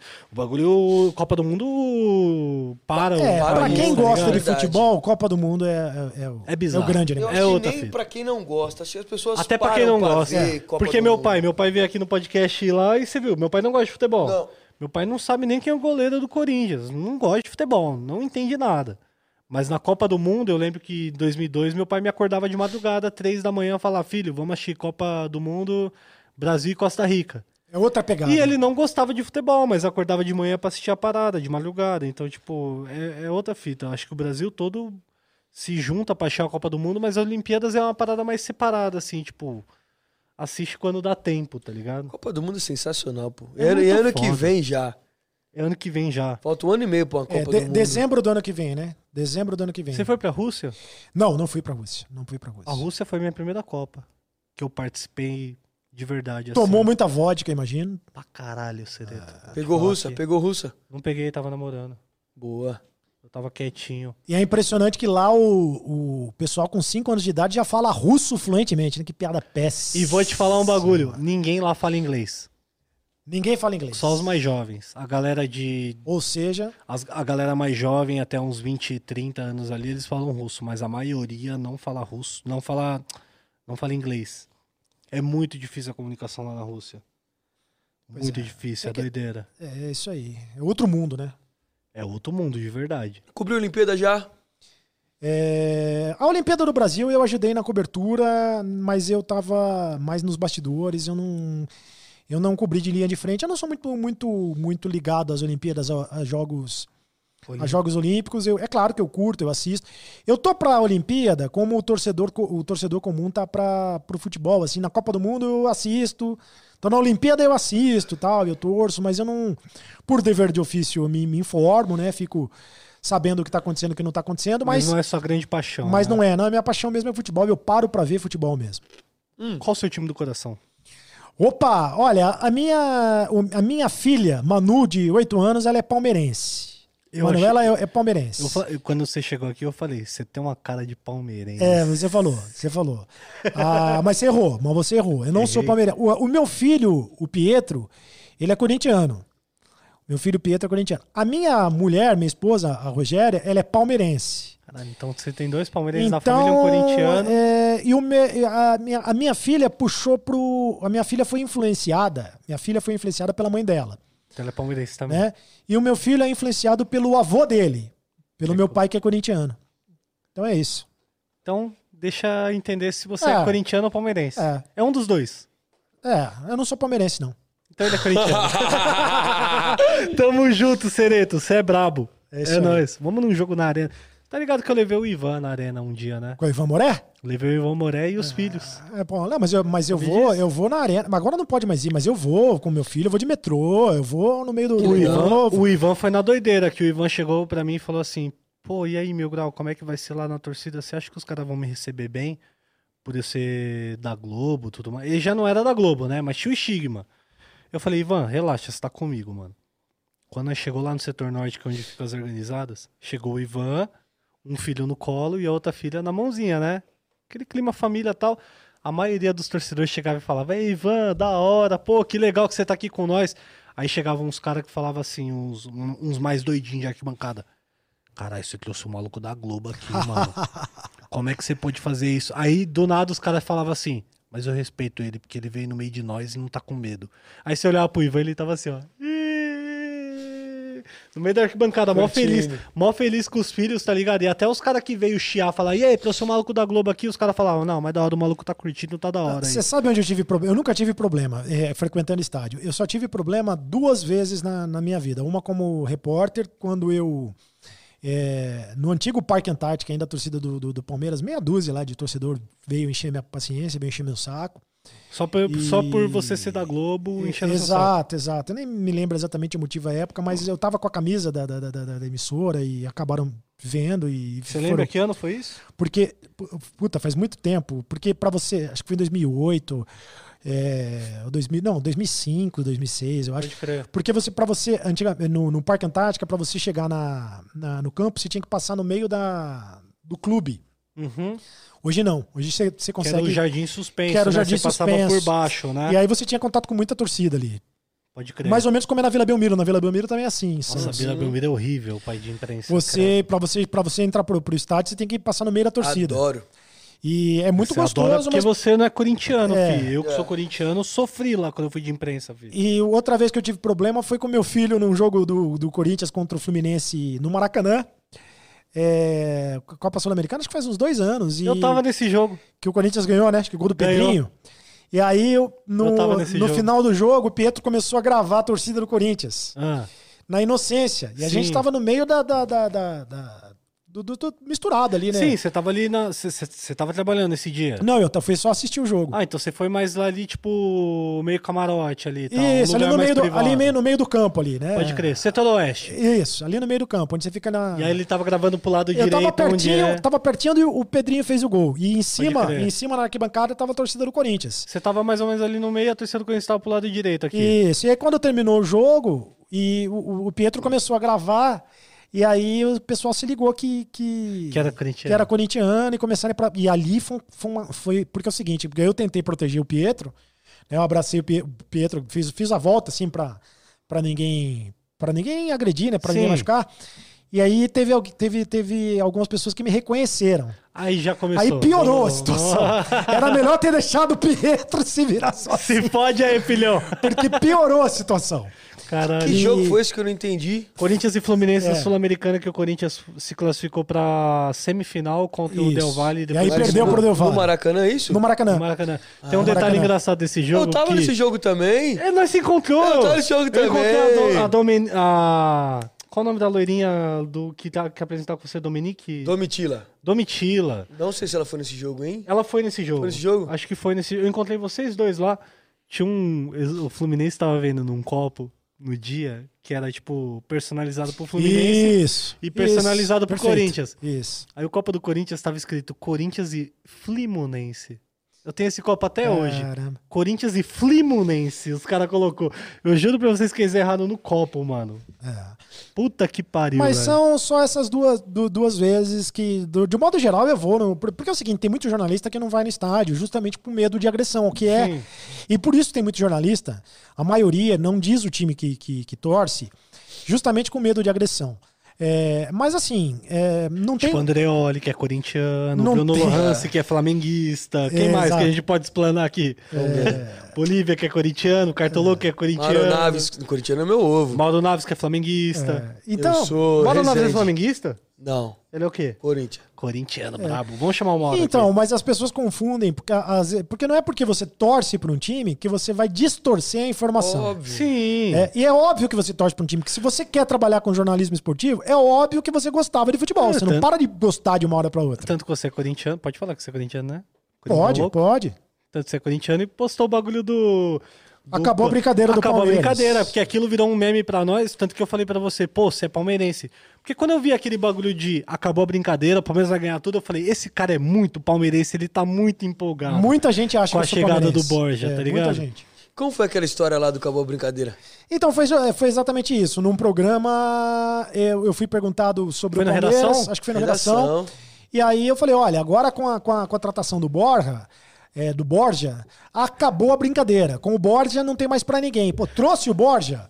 Ô, aí mandou não o Corinthians comentando, acabou a brincadeira, É. foi a maior zica reversa. Foi porque, não ganhou, foi porque não ganhou nada. Foi porque não ganhou nada, né? Depois o Palmeiras não ganhou mais Não nada. ganhou nada com o Borja. E, e mandou o Borja pra lua, né? O Palmeiras não quer mais ver o Borja nem pintado de ouro. Tá pra voltar de empréstimo, Voltou, né? já foi emprestado de novo, foi pro Grêmio, Grêmio. pô. Meteu Foi pro gol Grêmio? já. É, foi pro Grêmio. Já fez Caralho, gol, fez gol. fez Fez gol. gol agora na vitória contra a Chapecoense, fez gol. Ele tava brilhando Mas lá ele é muito bom tava. Centroavante. Quando ele foi contratado pelo, pelo Palmeiras, ele era artilheiro do, da- da- do Nacional de Medellín, ele foi eleito o melhor jogador da América.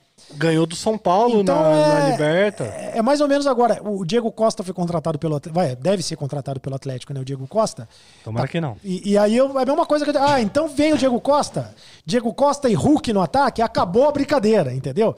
É mais ou menos isso. Mas foi bom, porque virou um bordão, é, é, virou, virou meme, sem querer, viralizou. E eu, eu confesso a época que, que eu até fiquei assustado, porque eu falei, sabe? Puta, deu ruim. E depois acabou até virando a meu favor, porque virou o nome de um programa. Até você brinca, né? É, eu, eu, eu brinco com isso. Muita gente lembra disso até hoje, que é com muito, sabe, o pessoal leva na brincadeira com, com, com carinho e. é, mas não deu certo. Zicou mesmo. Zico. Zico. Obrigado, Zico. Sereto, por esse momento. Não, e doido, que eu fazia o Ego no Sport TV, o programa acabou pra começar o programa do Cerito. Isso. Acabou a brincadeira. Acabou a sua brincadeira. Puxou meu tapete. Acabou a sua brincadeira pra tapete. acabar bem. E você sabe que eu fiz o. Que, eu- que, que eu fui convidado. Isso é legal você, você falar, porque eu fui convidado pra, pra apresentar um programa. E quando me convidaram, é, me, me disseram o seguinte: olha, a gente quer que você apresente o programa no Rio de Janeiro.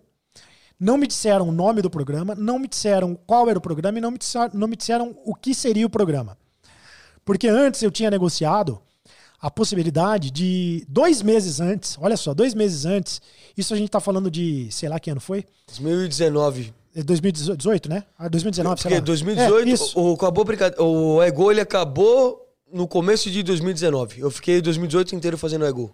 Isso, e o acabou a brincadeira. 2018 2018 eu te conheço lá no Sport. TV. o Acabou a Copa. brincadeira que começou em fevereiro de 2019, né? Foi isso.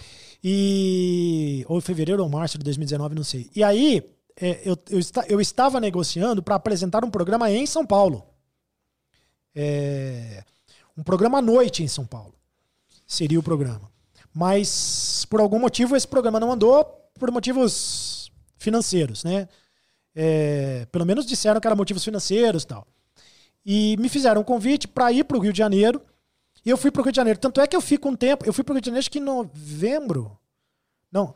Eu fico alguns meses sem trabalhar. Eu fico alguns meses, fico uns dois ou três meses fazendo outros programas no Rio. Porque ninguém sabia. E, e quando, Que que e quando resolveram que o programa seria na hora do almoço, resolveram. A ideia do programa ser na hora do almoço era para tentar. Porque o, o, o que se dizia à época, eu nunca vi pesquisa, nunca vi nada, mas o que se dizia à época é que a audiência do Ego era muito boa, mas era um público diferente.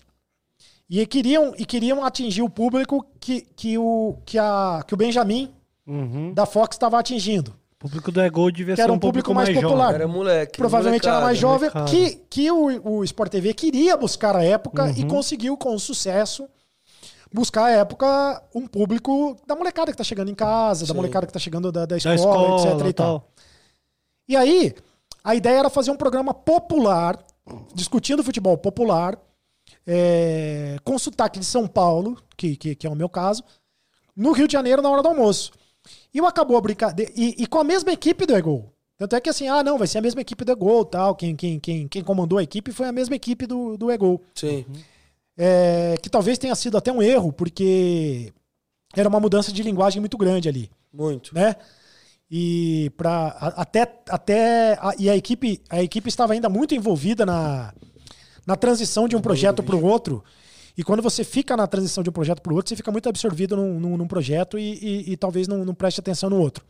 Mas O nome do Acabou a Brincadeira surgiu na hora do almoço, porque eu falei assim, ó, vamos fazer um quadro dentro do programa, o Acabou a Brincadeira, que a ideia do programa era, a ideia do programa era, era um tema, por exemplo, o Palmeiras tem campeão mundial, esse, eh, o Palmeiras é campeão mundial, esse eu nunca consegui fazer. E eu levo como convidados o Mil Grau e o Cartoloco.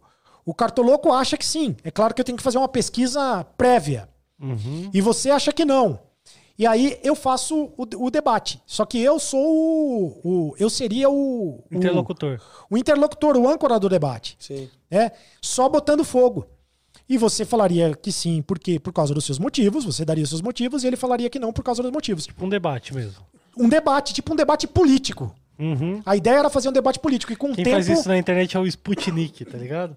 E, e é legal Então, essas é coisas. coloquei um mano. drogado na frente de um crente. E com E eles tempo- não sabiam quem era Então, quem. essa, Era ideia, tipo essa isso. ideia é sensacional. E com o tempo é, estabelecido, porque com o tempo estabelecido, você é Uhum. obrigado a dizer o que pensa, né, que nem debate político, em 30 segundos, em um minuto. Exato. Mas eu nunca consegui fazer isso, porque é, não dava para levar dois convidados, porque para levar dois convidados por dia é, exigia muita produção.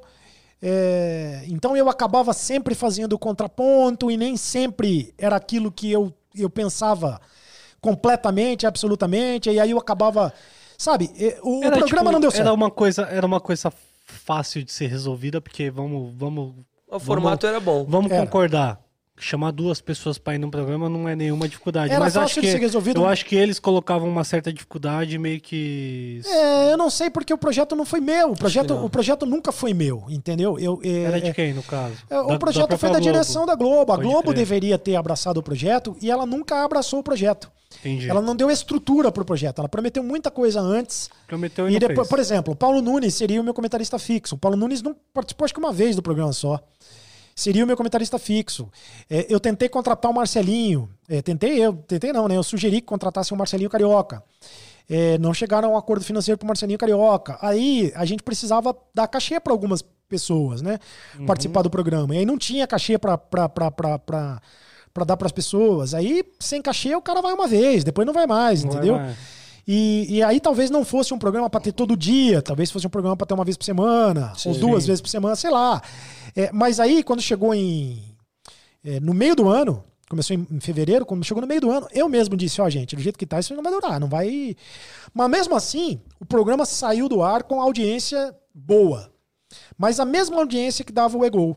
Quer dizer, não cresceu a audiência, mudou, o- deve ter mudado o público, provavelmente. Sim, mas não mudou Porque o, muito. ca- o público que estava ali deve ter saído, né? Deve ter mudado o público, mas não aumentou a audiência e, e também não seguiu com o projeto. Porque não ficou nem com o projeto, que era bacana, o Egol, e nem com o projeto que acabou a brincadeira. E, e uma grade de televisão tem espaço para os dois projetos. Daria Sim. para fazer os dois projetos tranquilamente. Sim, né? total. Na real, o que os caras queriam era. Filha da caralha de asa. o que os caras queriam era um programa que fosse fazer a transição entre Redação Sport TV e Seleção Sport TV. Isso. E eles queriam que esse público aí, que era um público muito diferente, porque era uma quebra muito grande. Isso. Redação é gol, seleção. Isso. Uma pergunta que eu tenho. Você era editor, é, editor-chefe, né? Em São Paulo lá. Sim. Quando eu cheguei na Globo ali, quando eu comecei a fazer minhas coisas em 2016, o que, que você pensava? Olha, eu fui, eu fui editor, eu fui chefe de redação na, na TV Globo em São Paulo de 2013 a 2016. Até que mês de 2016 você foi? É, acho que final de 2016, Final. provavelmente. Acho que você Porque- já tinha chegado, eu acho. Porque eu, eu chego na Globo em março e eu começo a fazer o quadro do Cartola em julho de 2016. Ah, eu tava assim, eu tava assim. Você Eu tava. tava assim, inclusive na, na- na- em São Paulo, a direção do César Seabra, não era? Cezão, Cezão, é, acho que já era o Zé Zé Gonzalez, né? Gonzalez. Eu tava assim. Eu me lembro que foi uma surpresa muito grande pela mudança de linguagem dentro da TV Globo. É, eu sempre achei sensacional, porque eu sou a favor de quebrar, como eu já disse aqui no começo, a, O padrão, a- o né? padrão. Eu sou a favor de, de, de, de uma linguagem mais solta. Para tentar experimentar novas linguagens. Eu acho que tem espaço para tudo isso. E, e acho que as emissoras mais tradicionais, elas estão. Que a, que, a, que a mídia mais tradicional, que as emissoras elas estão pecando por isso. Você pega, por exemplo, mesmo no debate esportivo, você pega o Neto na Bandeirantes, o Neto é um sucesso. Muito. O Neto é um fenômeno de audiência. Porque ele é povão, ele é do jeito dele, ele não tem, não tem roteiro. Não tem roteiro com o Neto. E, e na, na TV Globo, principalmente, o negócio é muito roteirizado, né? Então, quando você chegou, eu achei que foi muito positivo por essa questão. É, teu nome acabou sendo associado a um produto, né? Da, da, da questão do Cartola. Mas depois você mostrou o teu potencial, toda a qualidade que você tem. E, e eu acho que a TV Globo não deu a estrutura que você precisava. Não, não abraçou a tua, tua, tua, tua, tua, tua causa. Eu acho que é direito também da. Assim como aconteceu comigo, é direito de mudar projeto. É, porque tem um monte de, de, de, de, de, pessoa que dá palpite, né? Que dá pitaco. E, e pessoas que, que são é, pagas para isso, né? É, que buscam outras linguagens na programação, que buscam outros públicos na programação. E, e isso faz parte. E quem faz o diferente, quem opta por uma linguagem diferente, que é o teu caso, sempre, e no meu caso também, sempre vai pagar um preço maior. Porque você é aquilo, você não vai ficar em cima do muro. Você, a- as pessoas, ou, ou você, ou as pessoas vão gostar muito de você, Eu não gostar. ou as pessoas não vão gostar muito de você. Né? Sim. Então as pessoas vão dizer: Ah, eu não gosto do Cartoloco. Poxa, eu acho o Cartoloco muito legal. Então você fazia coisas ali que eram muito é, fora da caixinha e muito é, ousadas. Me lembro quando você quebrou o ponto uma vez. Caralho, bagulho do ponto. É, tinha e, e- e- e- e ninguém sabia o que ia acontecer com você ao vivo, né? E, e acho que foi o primeiro grande erro quando tiraram o, o vivo de você. Porque é, você não pode você não pode ser gravado, você tem que sair ao vivo o tempo todo. E, e meio que no meu caso também. Que medo, que É, medo. mas tem que ser, mas tem que ser. E, e- e- e- porque senão você tira a, a essência do, do, do negócio. E no meu caso também, você nunca sabe o que vem pela frente, você nunca sabe o que vem do outro lado. É, e, e- mas essa é a essência.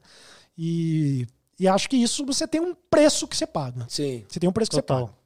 O preço ser diferente é um preço mesmo. E é bom. É melhor do que você fazer alguma coisa igual todo mundo faz e ser, ser só mais um, Ser entendeu? só mais um, exato. Tem como não, mais pô. um boroca do mundo. Seretor, qual a sua opinião do atual momento do Corinthians que você pensa do André Sanches? Olha, eu tenho uma opinião que eu sei que a torcida não, não concorda comigo em relação ao André Sanches. Eu acho que o André Sanches foi o maior presidente da história do Corinthians. Também acho. Mas a segunda passagem dele foi péssima. Com o Andrés, o, o Corinthians se transformou. Desde que foi rebaixado em 2007 para cá, o Corinthians se transformou. Mas a, a segunda passagem dele foi péssima. É, gastou muito dinheiro, jogou muito dinheiro fora em contratações péssimas. E agora o Duílio, que fazia parte da, da gestão do Andrés, era o vice de futebol no- no- com o Andrés. Famosa marionete. Ele, exatamente, ele tá tentando consertar. E, e tá difícil consertar. E, mas agora vai dar uma melhorada no time, porque a falta da arena, do público na arena, faz muita falta, né? Da, na Neoquímica Arena. Porque a torcida do Corinthians, ela faz a diferença. Faz. Então tem muito jogo que o Corinthians perde ou que não consegue ganhar porque não tem a torcida ali do lado. O time é ruim, né? O time é fraco, mas vai melhorar com, com o Juliano, com o Renato Augusto. É, Roger Guedes, se vier, também vai ser uma, uma contratação que vai, vai melhorar muito o Corinthians. E, mas o atual momento é de, de chorar mesmo. Marcos Henrique, você acha que o time do Cruzeiro consegue se reerguer? Olha, tá muito difícil. Caralho, ele É, flodou bastante Tá ali. muito difícil, mas eu gosto muito do Vanderlei Luxemburgo. E acho que o Vanderlei Luxemburgo chegou com uma mentalidade do seguinte: olha, Chegou ganhando, É, né? Chegou ganhando e chegou com a história de que segunda divisão é outra história. É, o clube, como o Cruzeiro, tem que entender que a segunda divisão ela é outra história. É um jogo mais pegado, é um jogo mais brigado, é um jogo mais de garra, um jogo mais de raça. Você vai jogar em muito campo esburacado, muito campo sucateado. Você não vai ganhar. E na história, o Cruzeiro teve times muito talentosos, assim. O time do Cruzeiro é ruim, o time do Cruzeiro é fraco, mas é um time que pode estar entre os quatro primeiros para conseguir a classificação de volta para a Série A. Para isso, principalmente, tem que encarar o espírito da segunda divisão e eu acho que o Luxemburgo é um, é um excelente técnico. Também acho que vai dar uma bombada. Vamos para encerrar, falar um pouquinho da Libertadores, que Vamos. teve ontem e tem hoje, Bora. né? Ontem teve São Paulo e Palmeiras, Teve. um a um no Morumbi. O que, que você achou dessa partida? Você assistiu o jogo? Vi. Eu acho o seguinte, Bom pro Palmeiras, né? No eu acho que o caso, Palmeiras não. É bom, em tese sim, porque o segundo jogo é, é na, no Allianz Parque, no né? Allianz. Então eles têm a E, e vantagem, o né? Palmeiras, eu acho que tem a. Não, o Palmeiras tem a vantagem do resultado? Não, acho que não. Não, tem a vantagem de... De jogar em casa. De, de- de- de decidir em casa. de jogar né? em casa. é, como não tem torcida, eu não considero uma vantagem tão grande, mas tem o aspecto do, do- do- do gramado sintético. Onde o Palmeiras está muito acostumado a jogar e os outros times, quando jogam lá, tem muita Sofrem um dificuldade. pouco, né? né, e treinam muito pouco. Eu acho que essa é a grande vantagem do Palmeiras. E tem uma coisa que é a seguinte. é, Só que tem uma coisa que é o seguinte, pro lado do São Paulo, o Palmeiras não tem conseguido ganhar do São Paulo. Né? Nos últimos jogos, o Palmeiras, não sei, o Crespo consegue armar o jeito de um time que o Palmeiras não consegue ganhar do São Paulo. E eu acho que o jogo tá muito aberto, o jogo tá muito equilibrado. E embora o São Paulo no Campeonato Brasileiro, eh, o São Paulo tá muito mal no Campeonato Brasileiro, mas na Libertadores é outra história. E acho que não tem. O time parece se transforma, né? E, e, e, o- e tem muito palmeirense, eu até vindo pra cá, um amigo meu palmeirense me ligou, tá muito bravo com o Abel Ferreira. Tem muita gente que não, que não gosta do trabalho do, do Abel Ferreira, acha que o Palmeiras não joga. E olha que o Abel já foi campeão da Libertadores, campeão brasileiro com o Palmeiras, é Copa Brasil, né? Copa Brasil. Campeão brasileiro, campeão da Copa do Brasil com o Palmeiras. Mas os palmeirenses acham que o Palmeiras tem um timaço que poderia jogar mais do que joga. Eu também acho. Eu acho que poderia jogar mais do que joga e não tá jogando. Mas o Abel tá ganhando o campeonato, né? Se ele continuar ganhando o campeonato, tá beleza. Olha lá, estão falando que Palmeiras tem a vantagem do empate sem gols Acho... agora. Ah, na Libertadores sim, né? Tem na vantagem. Libertadores sim. Boa, boa. É isso. do gol fora. Na Libertadores o gol fora de casa vale. Bebê, Então, parabéns, empatar, obrigado. Se empatar 0x0, o Palmeiras O passa. Palmeiras está classificado. Então é uma vantagem considerável. É porque na Copa do Brasil não tem mais essa história de gol fora de casa. Sim. Na Libertadores, na Libertadores sim. Olímpia e Flamengo, sem muita novidade, né? Só mandar um abraço pro Paulinho La- do Lagbug. Paulinho, te amo, saudade de você. Pode falar. Grande Paulinho. Olímpia e Flamengo sem O novidade. Olímpia, eu acho que o Olímpia vai pagar o pato do Flamengo, né? Porque o pato do o o Flamengo foi goleado pelo Internacional e ali foi foi algo que não vai acontecer tão cedo de novo. Né? O Flamengo estava em cima do salto, caiu do salto, tava salto alto. Agora voltou ao ah, pedestal. você pode ter certeza que o Renato chamou todo mundo no cantão e E falou, as ideias duras ninguém valoriza. É, e agora inclui o Gabigol, que tava uma máscara, né? O Gabigol é uma máscara. Você pode ter certeza que ele vai começar a jogar alguma coisa. Aí temos River Plate Atlético Mineiro. Eu acho que dá Atlético, né? O Atlético tá muito bem. É, aí esse é o jogo mais pesado, né? É esse é o pesado. jogo que o É o, é o que não dá pra decidir realmente quem vai passar. Os É, outros dá pra não dá imagi- decidir. Dá Esse- pra imaginar um é. pouco quem vai passar. tal, Mas o segundo jogo do Galo é em casa. Se o Galo conseguir uma boa, um bom resultado hoje, é, o segundo jogo é em casa. Isso hoje, né? Olímpia e Flamengo, River e Atlético. E amanhã temos Fluminense e Barcelona, que são os dois mais. Tipo, o que, que esses caras estão fazendo aí? É, o Fluminense não tá bem, o. Fluminense não tá bem das pernas não. Mas conseguiu chegar Mas já conseguiu numa- chegar, conseguiu quartas, chegar, tá? exatamente. Dizem que vai ativar o espírito Libertadores do Fluminense. Igual foi em 2008. Que perderam pra LDU. O pessoal desistiu da gente? Ah, não, não, o pessoal tá ainda, né, o pessoal. O Tá pessoal aqui. tá ali, ó. que o pessoal legal. falando Diego, Costa é do ah, Galo. Mas ainda não fechou. Não fechou? Vamos saiu ver se já saiu. É, tá pra, tá, pra, tá pra fechar, mas não deve fechar ainda aí hoje. Deve, deve tá por detalhes aí pra, pra fechar o Ótima Diego Costa. contratação do Galo. Ótimo, excelente contratação. Hulk e Diego Costa vão formar uma dupla de ataque espetacular. né? Dois tratores ali na frente, muito Ó, tem uma fortes. matéria do Globo Esporte falando Diego Costa, Giovanni dos Santos Teves, as oportunidades com a abertura da janela Você internacional. queria o Tevez de volta no Corinthians? Eu queria, Queria. eu queria. Mas, Ele tem vontade. Mas o Tevez, mas o Tevez eu já disse que não, não tava. O Tevez- o Tevez parou, né? Tevez não Queria, quer mais jogar. queria parou. não pelo jogador de falar, caralho, esse cara vai jogar pra caralho, vai jogar muito no Corinthians, mas pela figura.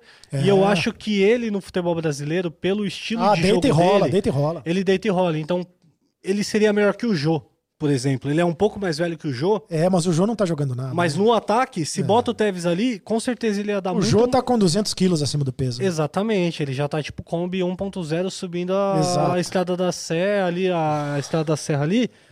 É muito- muito suco de laranja. Voltando, Voltando de doido. Santos, com a Coringão Shop inteira, fi, dentro da É, van. muito suco de laranja. Entendeu? ser difícil. Doideira, então... Você ficou amigo de algum jogador, Serito? Como Olha, trabalhando dessa assim? turma nova, de- dessa no... não, não, é porque assim, eu nunca é, fiquei muito amigo de jogadores e nem de técnicos. Amigo mesmo pode dizer que é ver- amigo de verdade, de, de, de, de frequentar a casa, de porque é, eu sempre me resguardei no direito de fazer as críticas que eu queria fazer e às vezes você Sim. mistura um pouco as estações se você é muito amigo da pessoa. E então, eu- eu- muitas vezes eu perdi algumas fontes justamente pelo fato de, de falar o que eu pensava e dar notícia, mas eu, eu, eu priorizava, priorizava o meu trabalho. Então, grandes amigos assim na profissão eu não, não tenho não. Acho que só o cartoloco mesmo, né? Na profissão que eu digo, entre os jogadores e. Só o cartoloco mesmo. Entre os jogadores e o técnico. É, O mas o cartoloco- Cartoloco um- já é um ex-jogador em atividade ou ainda está em atividade? Ah, não tem atividade. Ainda né? está em atividade. É, nunca foi jogador. Tá, Foi, foi pro bid só porque o Rezende quis Opa, fazer uma saiu no bid já era. Saiu no bid já é jogador de futebol. Pra, jogador joga- profissional. pra lançar jogador no bid tem que pagar ou é de graça? Eu Uma acho que tem- boa eu acho que pergunta, tem hein? que pagar a inscrição na CBF. É, deve ter uma taxa de inscrição. Não, você, mano, o máximo E que o você Rezende conseguiu foi, pagou. o- foi o Rezende pagar 20 reais pela sua 20 taxa reais de o que era, inscrição. era, acho que é quase 200 Mas conto. só o que deu de retorno de mídia pro Rezende já tá pago. O Rezende já tem mais seguidor que o Leon. Chupa, Leon. É. Chupa. Leon, mama Leones. E brigar com o jogador, já brigou alguma vez? Não também. É, com, com técnico ficou essa. Técnico de futebol ficou, sempre ficava um pouco. Alguns técnicos ficava essa. Né, como o Murici, que, que, que me dava pancada às vezes, mas resolvia. O, o Emerson Leão também. Tinha muito problema quando entrevistava o Leão, mas nunca briguei. De brigar mesmo de fato, de cortar relações ou de brigar, nunca briguei. Nem com o jogador. Pergunta boa do Gustavo Firme. Sereto, como era a sua relação com o Rizek? Acho os dois grandes jornalistas. Boa, boa, ótima. Não tenho, não tenho o que, que dizer. Hoje mesmo eu disse, ele me mandou uma mensagem é, perguntando se estava tudo bem. De vez em quando eu mando mensagem para ele também. É, boa, não tem nenhum problema não. Fala pro André Rizek que queremos ele no Nem Amigo. E olha, e olha, é, é, eu e Rizek temos mais. é, como é que eu posso dizer? Temo- temos mais coisas em comum do que as pessoas imaginam, mais preferências do que as pessoas imaginam. É, ele. Você curte André Sadinho, então? Não, não, não. Olha o respeito. Olha o respeito. Não, o, é, o Rizek tem bom gosto pra time de futebol. Tem muito bom gosto pra time de futebol. Corintiano, obviamente. Eu gosto do Rizek O Sereto é um fenômeno. Eu gosto do Rizek. O que que você ia falar? Ó, Paulinho, olha, pá. Pergunta pro Mil Grau se Mil Grau, você já deu tapa no Clube Bosque da Saúde? Nunca, Lá no Aquático? nunca. Tá maluco. Já foi lá, ô Torvik? Tem ali o Torvik, grande produtor, videomaker. O maior. Aí, o Jonga, eu vou falar uma coisa da Supercopa. O, Jo- o Jonga é mó cuzão, meu. Queria Por me, que ele cuzão? queria me quebrar.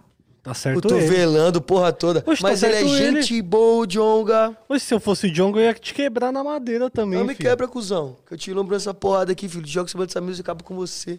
Encosta a mão em mim. Deixa eu te dar um tapa na cara. Não, não, não. Só um. Não que eu tô. Por favor, Então, sem, brigas, sem brigas. Não, por favor. V- vamos manter o distanciamento. Aí, Sereto, aí, Sereto. Foi agredido, Sereto. manter cartão amarelo. Deixa eu dar um Mantenha- tapa na cara do cartão Mantenha louco. o distanciamento. Não. Por favor. Não, não, não. Só não. um. Isso pode ser ca- caracterizado a sério. Lucas, Lu- é isso. Lucas, vou te, vou te processar. Seretinho, você quer perguntar uma coisa você se pergunta. Lucas Pereira. Sereto, o que falaria pro Sereto de anos atrás, quando estava estudando jornalismo? Olha só, é uma Desista. pergunta interessante. Não. Não, eu acho que não. Eu acho que não. Acho que a Tô profissão é muito legal. Principalmente, eu acho que nesse momento a profissão deve estar muito bacana para quem está começando. Porque tem muitas possibilidades que a minha época não tinha. Na minha época era o rádio, a televisão e o jornal. Né? E hoje, hoje tem muitas possibilidades. Eu acho assim, é, é, leia muito, eu sempre digo isso, leia muito, leia, leia, leia muito. Acho que as pessoas hoje elas não leem. E de preferência leia é, boas referências, né? E use filtro solar. O- é, e use filtro solar, exatamente. E tenha boas referências, boas referências. Pessoas que, que aprenda é, a fazer jornalismo direito, não o que estão fazendo aí, que é uma porcaria. entendeu? Resumindo, não assistam o canal Cartoloucos. é Não, um pode- desperdício pode. para a sociedade. Não, tô brincando. Assiste o podcast do Cartolouco. Assista sim, por favor. Assiste o canal do Cartolouco, é muito bom. Muito da hora. Aí, ó, Thiago Piau. Só hoje você que não Tex assistiu o meu, né? Não, Vacilão. não gosto. Otário. André Hernan, seu amigo, falam que ele é perna. Não, André Hernan é gente boa. Perninha um pouquinho só, Quem mas que é gente o André boa. Hernan? Da Globo também? É, repórter. Eu já trombei ele na arena algumas vezes. Gosto dele. matéria. Ele e a. Qual, é o- qual o nome da mina do, do Sport TV que fazia matéria de campo? Fabiola Andrade. Fabiola Andrade. Já trombei os Amo dois, ela. muitos ali.